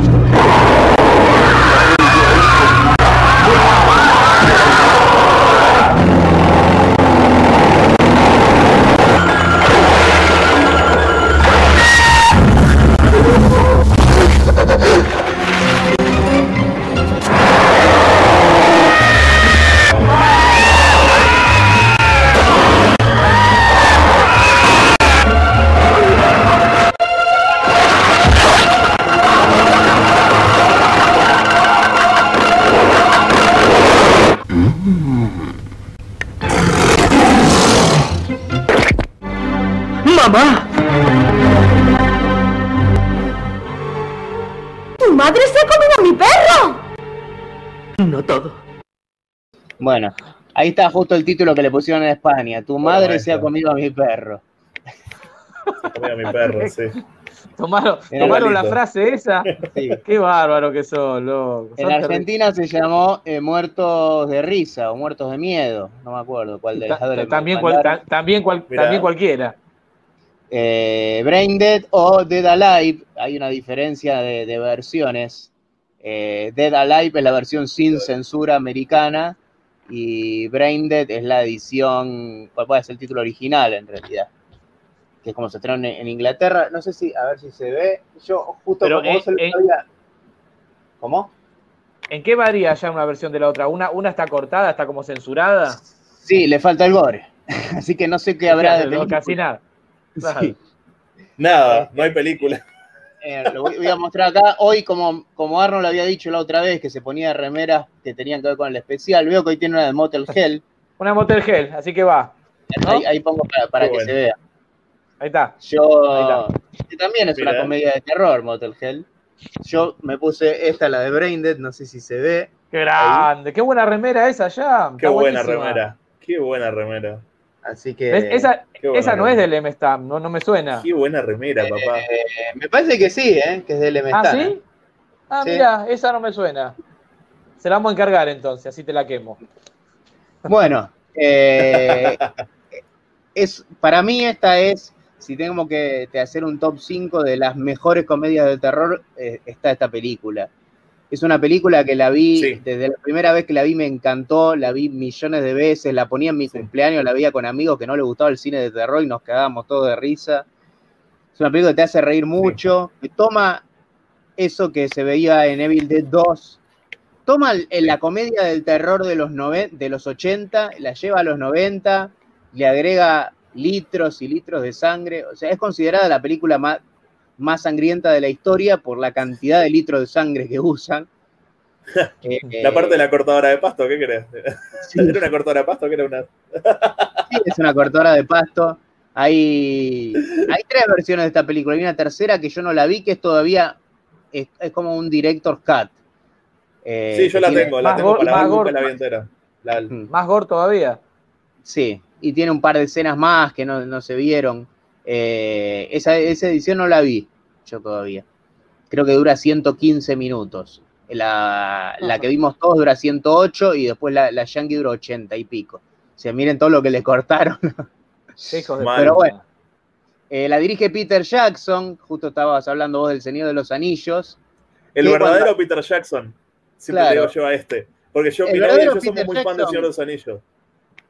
Eh, Peter Jackson, hasta de Frightener, que es una de los 90, hizo comedias de terror. Después Sí. se, se metió en, en lo que es aventura, hizo El Señor de los Anillos, King Kong. Bueno, se metió en Hollywood, digámosle. Este, este Sí. cine era de cuando él era un director más chico, ¿no? El sí, algo parecido a lo que hizo San Raimi, justamente. Obvio que sí. Claro. Este, mismo, sí. Pero bueno, Brain, Brain Dead a mí es una película que me encanta, es divertidísima. Eh, los personajes son muy carismáticos, hay algunos que son muy bizarros también, pero los protagonistas te caen bien, te importan. Sí. Y, y si bien tira más para el lado de la comedia que para el terror, es muy asquerosa como para recomendársela a alguien y decirle, mirate esta comedia. O sea, es una película Mirala, gusta. mi- mirala mientras cenás. Sí, sí, es muy asqueroso. Sí, Es sí, una tipo película as- para- as- asquerosa, asquerosa del nivel pus, ¿verdad? Tipo, como les digo yo. Porque están las películas que pueden ser asquerosas, tipo, porque yo sé, por la sangre, pero ta, a mí eso ya no me, ya no me, no me afecta. Pero por el- ya cuando entramos al nivel de secreciones, tipo trauma de street trash, ¿viste? El moco de colores, todo eso, a mí es como que todavía me da un poco de impresión. Es, es- y es esta película asqueroso. justamente. Sí, Sí, pero sí, inclu- sí. inclusive aparte hay eh, desmembramiento todo el tiempo. eh, es Sí, muy sí, sí, sangrienta. Eh, y si bien algún que otro efecto uno lo puede ver y decís esto medio sí, sí. trucho eh, hoy en día, pero hay cosas que quedaron muy bien. Es Y va con, va con lo bizarro de la película. que Uno ve, hay una parte, es un hay un bebé zombie y dice, este es un muñeco, pero es tan bizarra la película que se lo dejas pasar a eso. Claro, era lo que yo decía con la de Sí, las sí. brujas. eh, eh, eh, eh, Sí, entra en el contexto exacto. de lo que es la película. Entonces, Sí, por sí. ahí, ahí no queda mal. Tal cual.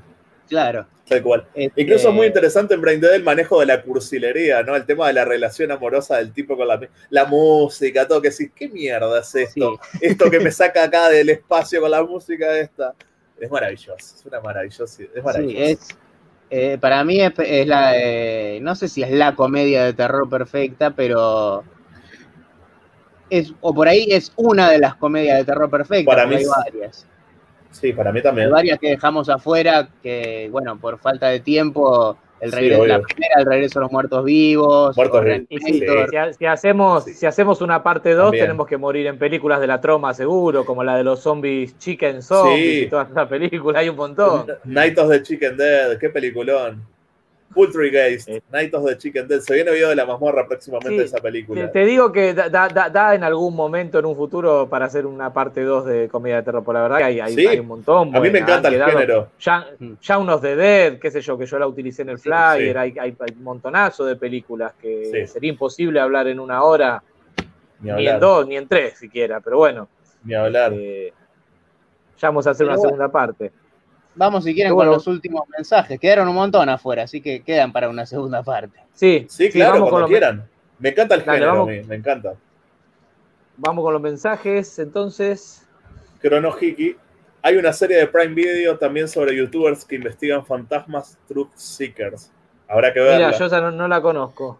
Saben que yo, mi idea de abrir un canal de YouTube vino por una película, por, por Grave Encounters, la película esta que es fan footage, de, de los, los locos que van, a- van al, al psiquiátrico que está embrujado. ¿La vieron? La conozco, pero no la Sí. vi. Ah, porque hay una parte que hay un pibe que está haciendo una reseña hablando de la película Grave Encounters como en YouTube y le pone la puntuación con calaveritas. Dije, ¿por qué no estoy haciendo esto yo? Está bueno. Adrián Micto, ¿qué onda con Hubi, Halloween, la última de Adam Sandler, el actor ¡Ay, favorito no, por favor! ¡Por favor, Adrián! Si no Lo la odio. viste, por Dios, ni la pongas. Es la peor La- película de la historia, pero no de la historia de Alan Sandler, de la historia del cine. Es para reputearlo, mirá. No te puedo, no, no, es inenarrable esa película, por favor. Yo no creo que haya, si hay una persona que me dice que le gustó esa película, le juro, eh, eh, lo- es para matarlo. Lo, mira, ¿no? lo baneamos. No, no, no, es para balearlo, por favor. En mi vida vi una película tan mala. Por favor, ya creo que con eso ya, ya te contesté la pregunta. Saludos, banda. Una que vi es Night of the Chicken Dead, justo la que estábamos hablando. A la fecha es el único Ah. musical que me gusta. Sí, Hearst tiene ahí como un lado musical que es muy, muy Sí, hasta- loco. Como digo, se viene. el- Estoy armando los próximos videos que se vienen de la mazmorra y uno es de Poultrygaze, Night of the Chicken Dead. hasta el tráiler está bueno de esa película. Sí, claro, sí, sí. Sí. Crono se decía que Alex de la Iglesia dirigiría un proyecto sobre el santo, un lucha- el luchador enmascarado. El Yo sigo esperando que sí. ese proyecto lo dirija Guillermo del Toro. Se imaginan el santo versus Mo. El santo es como una Ojalá, leyenda en México, ¿verdad? ojalá. Ha dirigido, aparte aparte- de la lucha libre, ha hecho, ha hecho películas, siempre enmascarado, un ícono Sí, mexicano. se- la verdad que se, se merecería alguna película actual. sí, sí. el- el- A mí, el a lo santo, particular, ¿no? Guillermo del Toro no me gusta como director. Yo supongo que ustedes tendrán una opinión distinta. A mí no me gusta, lo detesto. No me gusta. Alguna Ni película como escritor ni como director. Yo, yo rescato algunas cosas del toro también, no todas. Eh, Yo no me lo fumo obviamente, demasiado. ¿Eh? De la Universal. De la Universal pone ahí de Cronohiki. El santo de los versus los ¿Cuál de la Universal? Quedó colgado, no, no entendí. No sé, yo me quedé, yo me quedé también, yo ya me quedé, me quedé colgado también, no sé a qué se refiere. Este, del cine oro, del cine oro mexicano, del santo hay un montón. Sí, más bien. Me quedé con ganas de escuchar una review de Zombieland. Yo fui a ver la 2 al cine. Vamos, vamos, la- vamos a hacer, vamos a hacer una que- segunda parte. Sí, para Antes mí, de que el mundo se segunda- convierta en Zombieland. Zombieland para mí no entra, ¿eh? En mi Para opinión. mí es comedia pura. Para no mí es comedia, horror, para no, mí. no tiene terror. Para mí Es también. comedia con aventura.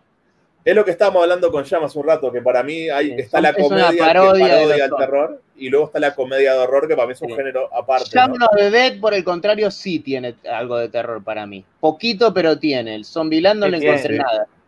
Para mí Zombieland tampoco, es como es una Yo, comedia que... yo ¿De qué yo Zombieland me, me ubico qué película es, pero no la vi. Es la que trabaja la, 2009. la, la- la mina, Emma la Stone, mina esta sí. que le gusta al funebrero, la que le gusta al funebrero, sí. Sí. No, no la vi, no la Para mí vi. está, la, están buenas, la dos fue... Ah, acá película dice una película de la Universal era. Ah, sacó una en la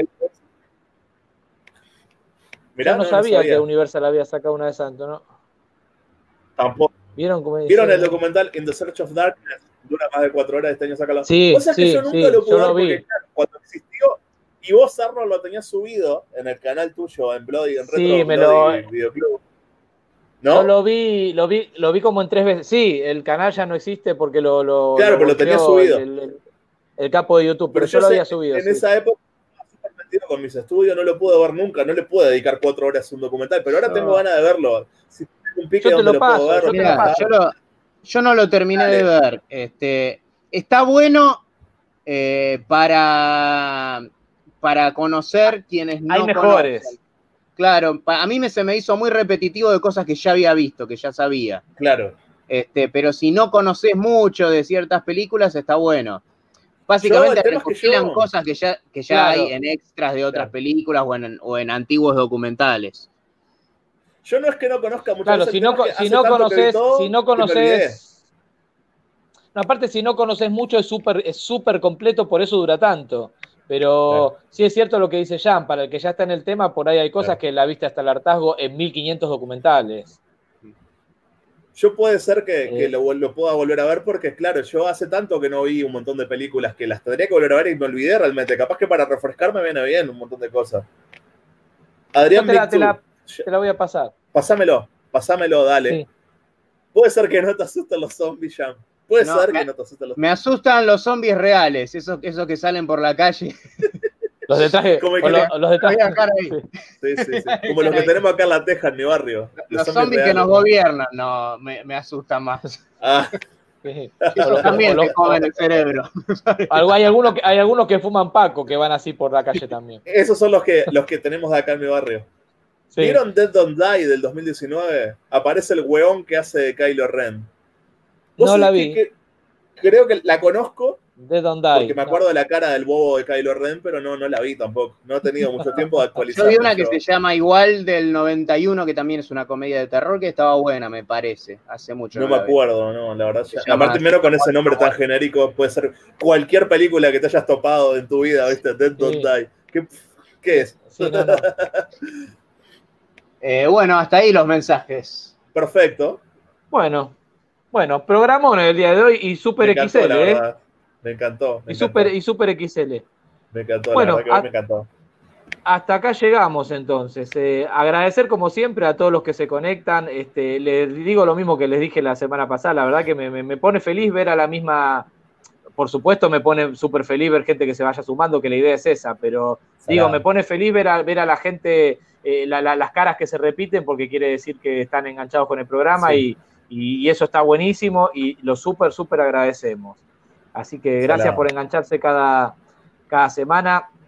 Sepan que eh, tratamos de mantener la regularidad, pero bueno, eh, todos saben que esto es un hobby, no, no, no es un trabajo, y bueno, y cada cual Obvio. tiene su, su vida y a veces se, se complica, pero bueno, tratamos de, de- de estar. La semana pasada el faltazo lo pegué yo porque estuve unos días afuera en la costa, por eso no hubo No, programa. yo estaba, yo, yo estaba Este, ocupado igual también, ¿eh? Este, ah, bueno, ver, no Rodo tampoco poder. hubiera podido, pero bueno, eh, que- Jam también tiene lo suyo, bueno, y en fin, Claro. así que por eso a veces no, no estamos. Pero bueno, tratamos de estar este, en la medida de lo posible, no solamente por ustedes, sino por nosotros también, que nos Por copa nosotros, hacer, que nos hacer esto. Hablar entre nosotros no- también lo disfrutamos mucho, es verdad. To- to- totalmente.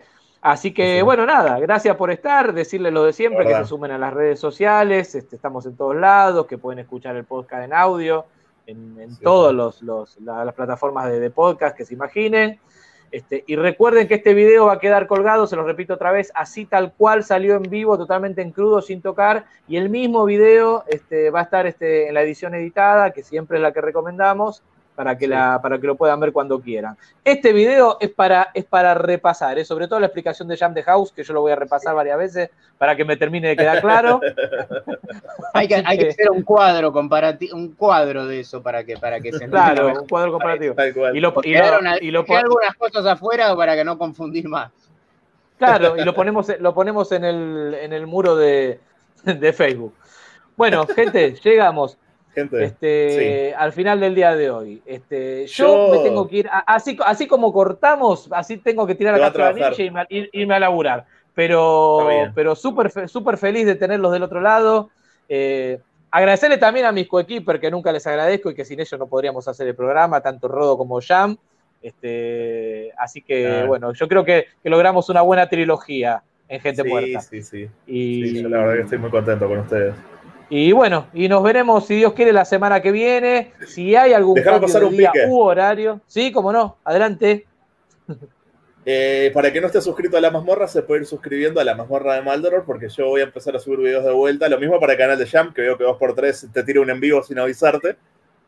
el canal de Jam Myers. Pero yo ahora me voy a dedicar a subir unos cuantos videos que los estoy. Ya estoy armando una especie de listado y en los cuales wow, realmente wow. por primera vez en cuatro años me pienso dedicar a hacer videos de forma regular. Copiando la Jam y al funebrero, obviamente el formato, pero está- acá somos amigos, nos copiamos entre todos. Así que bueno, voy a, voy a ver. Estoy con muchas ganas de volver a hacer. Así que el que no Nosotros tampoco es que somos tan originales, no inventamos nada. Nadie inventó ya. No, hasta el- totalmente. Homero eh, no inventó, y Virgilio tampoco inventó, y Cervantes tampoco. Todos fueron siendo influenciados por alguien. Yo me influencio por Bueno, Jan y por el florero y por Arnold. Entonces ya, ya lo saben, Gato. a suscribir. Y perdón, a suscribirse a la mazmorra, entonces, que es el canal de, de Rodo, a suscribirse al canal de Jan Myers, al suscribirse al canal de Colores en la oscuridad de la oscuridad. a También, colores, si, claro. están, si están mirando este programa y no están suscritos a Gente Muerta, además está decirles también que se suscriban a este canal. Obviamente. Este, y bueno, y estamos en todas las redes sociales como Gente Muerta Horror Podcast. Para escribirnos, gente muerta podcast arroba gmail.com y ahora sí yo ya creo que pasé todo. ¿Alguien Sí. tiene algo más que decir o, o partimos? Nada. Agradecerles Nada, ya. Bueno, que- nos vemos, amigos. Gracias, este, gracias otra vez. Un abrazo, Y nos hermano. vemos la semana que viene, entonces, si Dios quiere. ¿eh? Si- ah, les Sabelo. decía justo, cuan- eh, si hay algún cambio de día u horario, lo informamos siempre oportunamente en las redes sociales, por eso suscríbanse a Instagram. eh, sí, No se pierdan el próximo programa que Arnold prometió un especial de la saga de Avengers. Sí. Totalmente. Si hay algo que soy fanático es de Marvel, así que y de los superhéroes. Así que no, así que no se lo pierda. Yo no, yo, no, yo, yo, no, yo no disocio lo que es Marvel, lo que es DC, lo que es Superman o lo que es este eh, X-Men. Soy, soy un desastre, soy un desastre. No. A Superman, lo, a Superman lo ubico por la capa roja, nada más, y al hombre araña. Bueno, gente, adiós, nos vamos. ¿eh? A la cuenta de tres, si Dios quiere, hasta la semana que viene. A la one, a la two, a la three. Chao.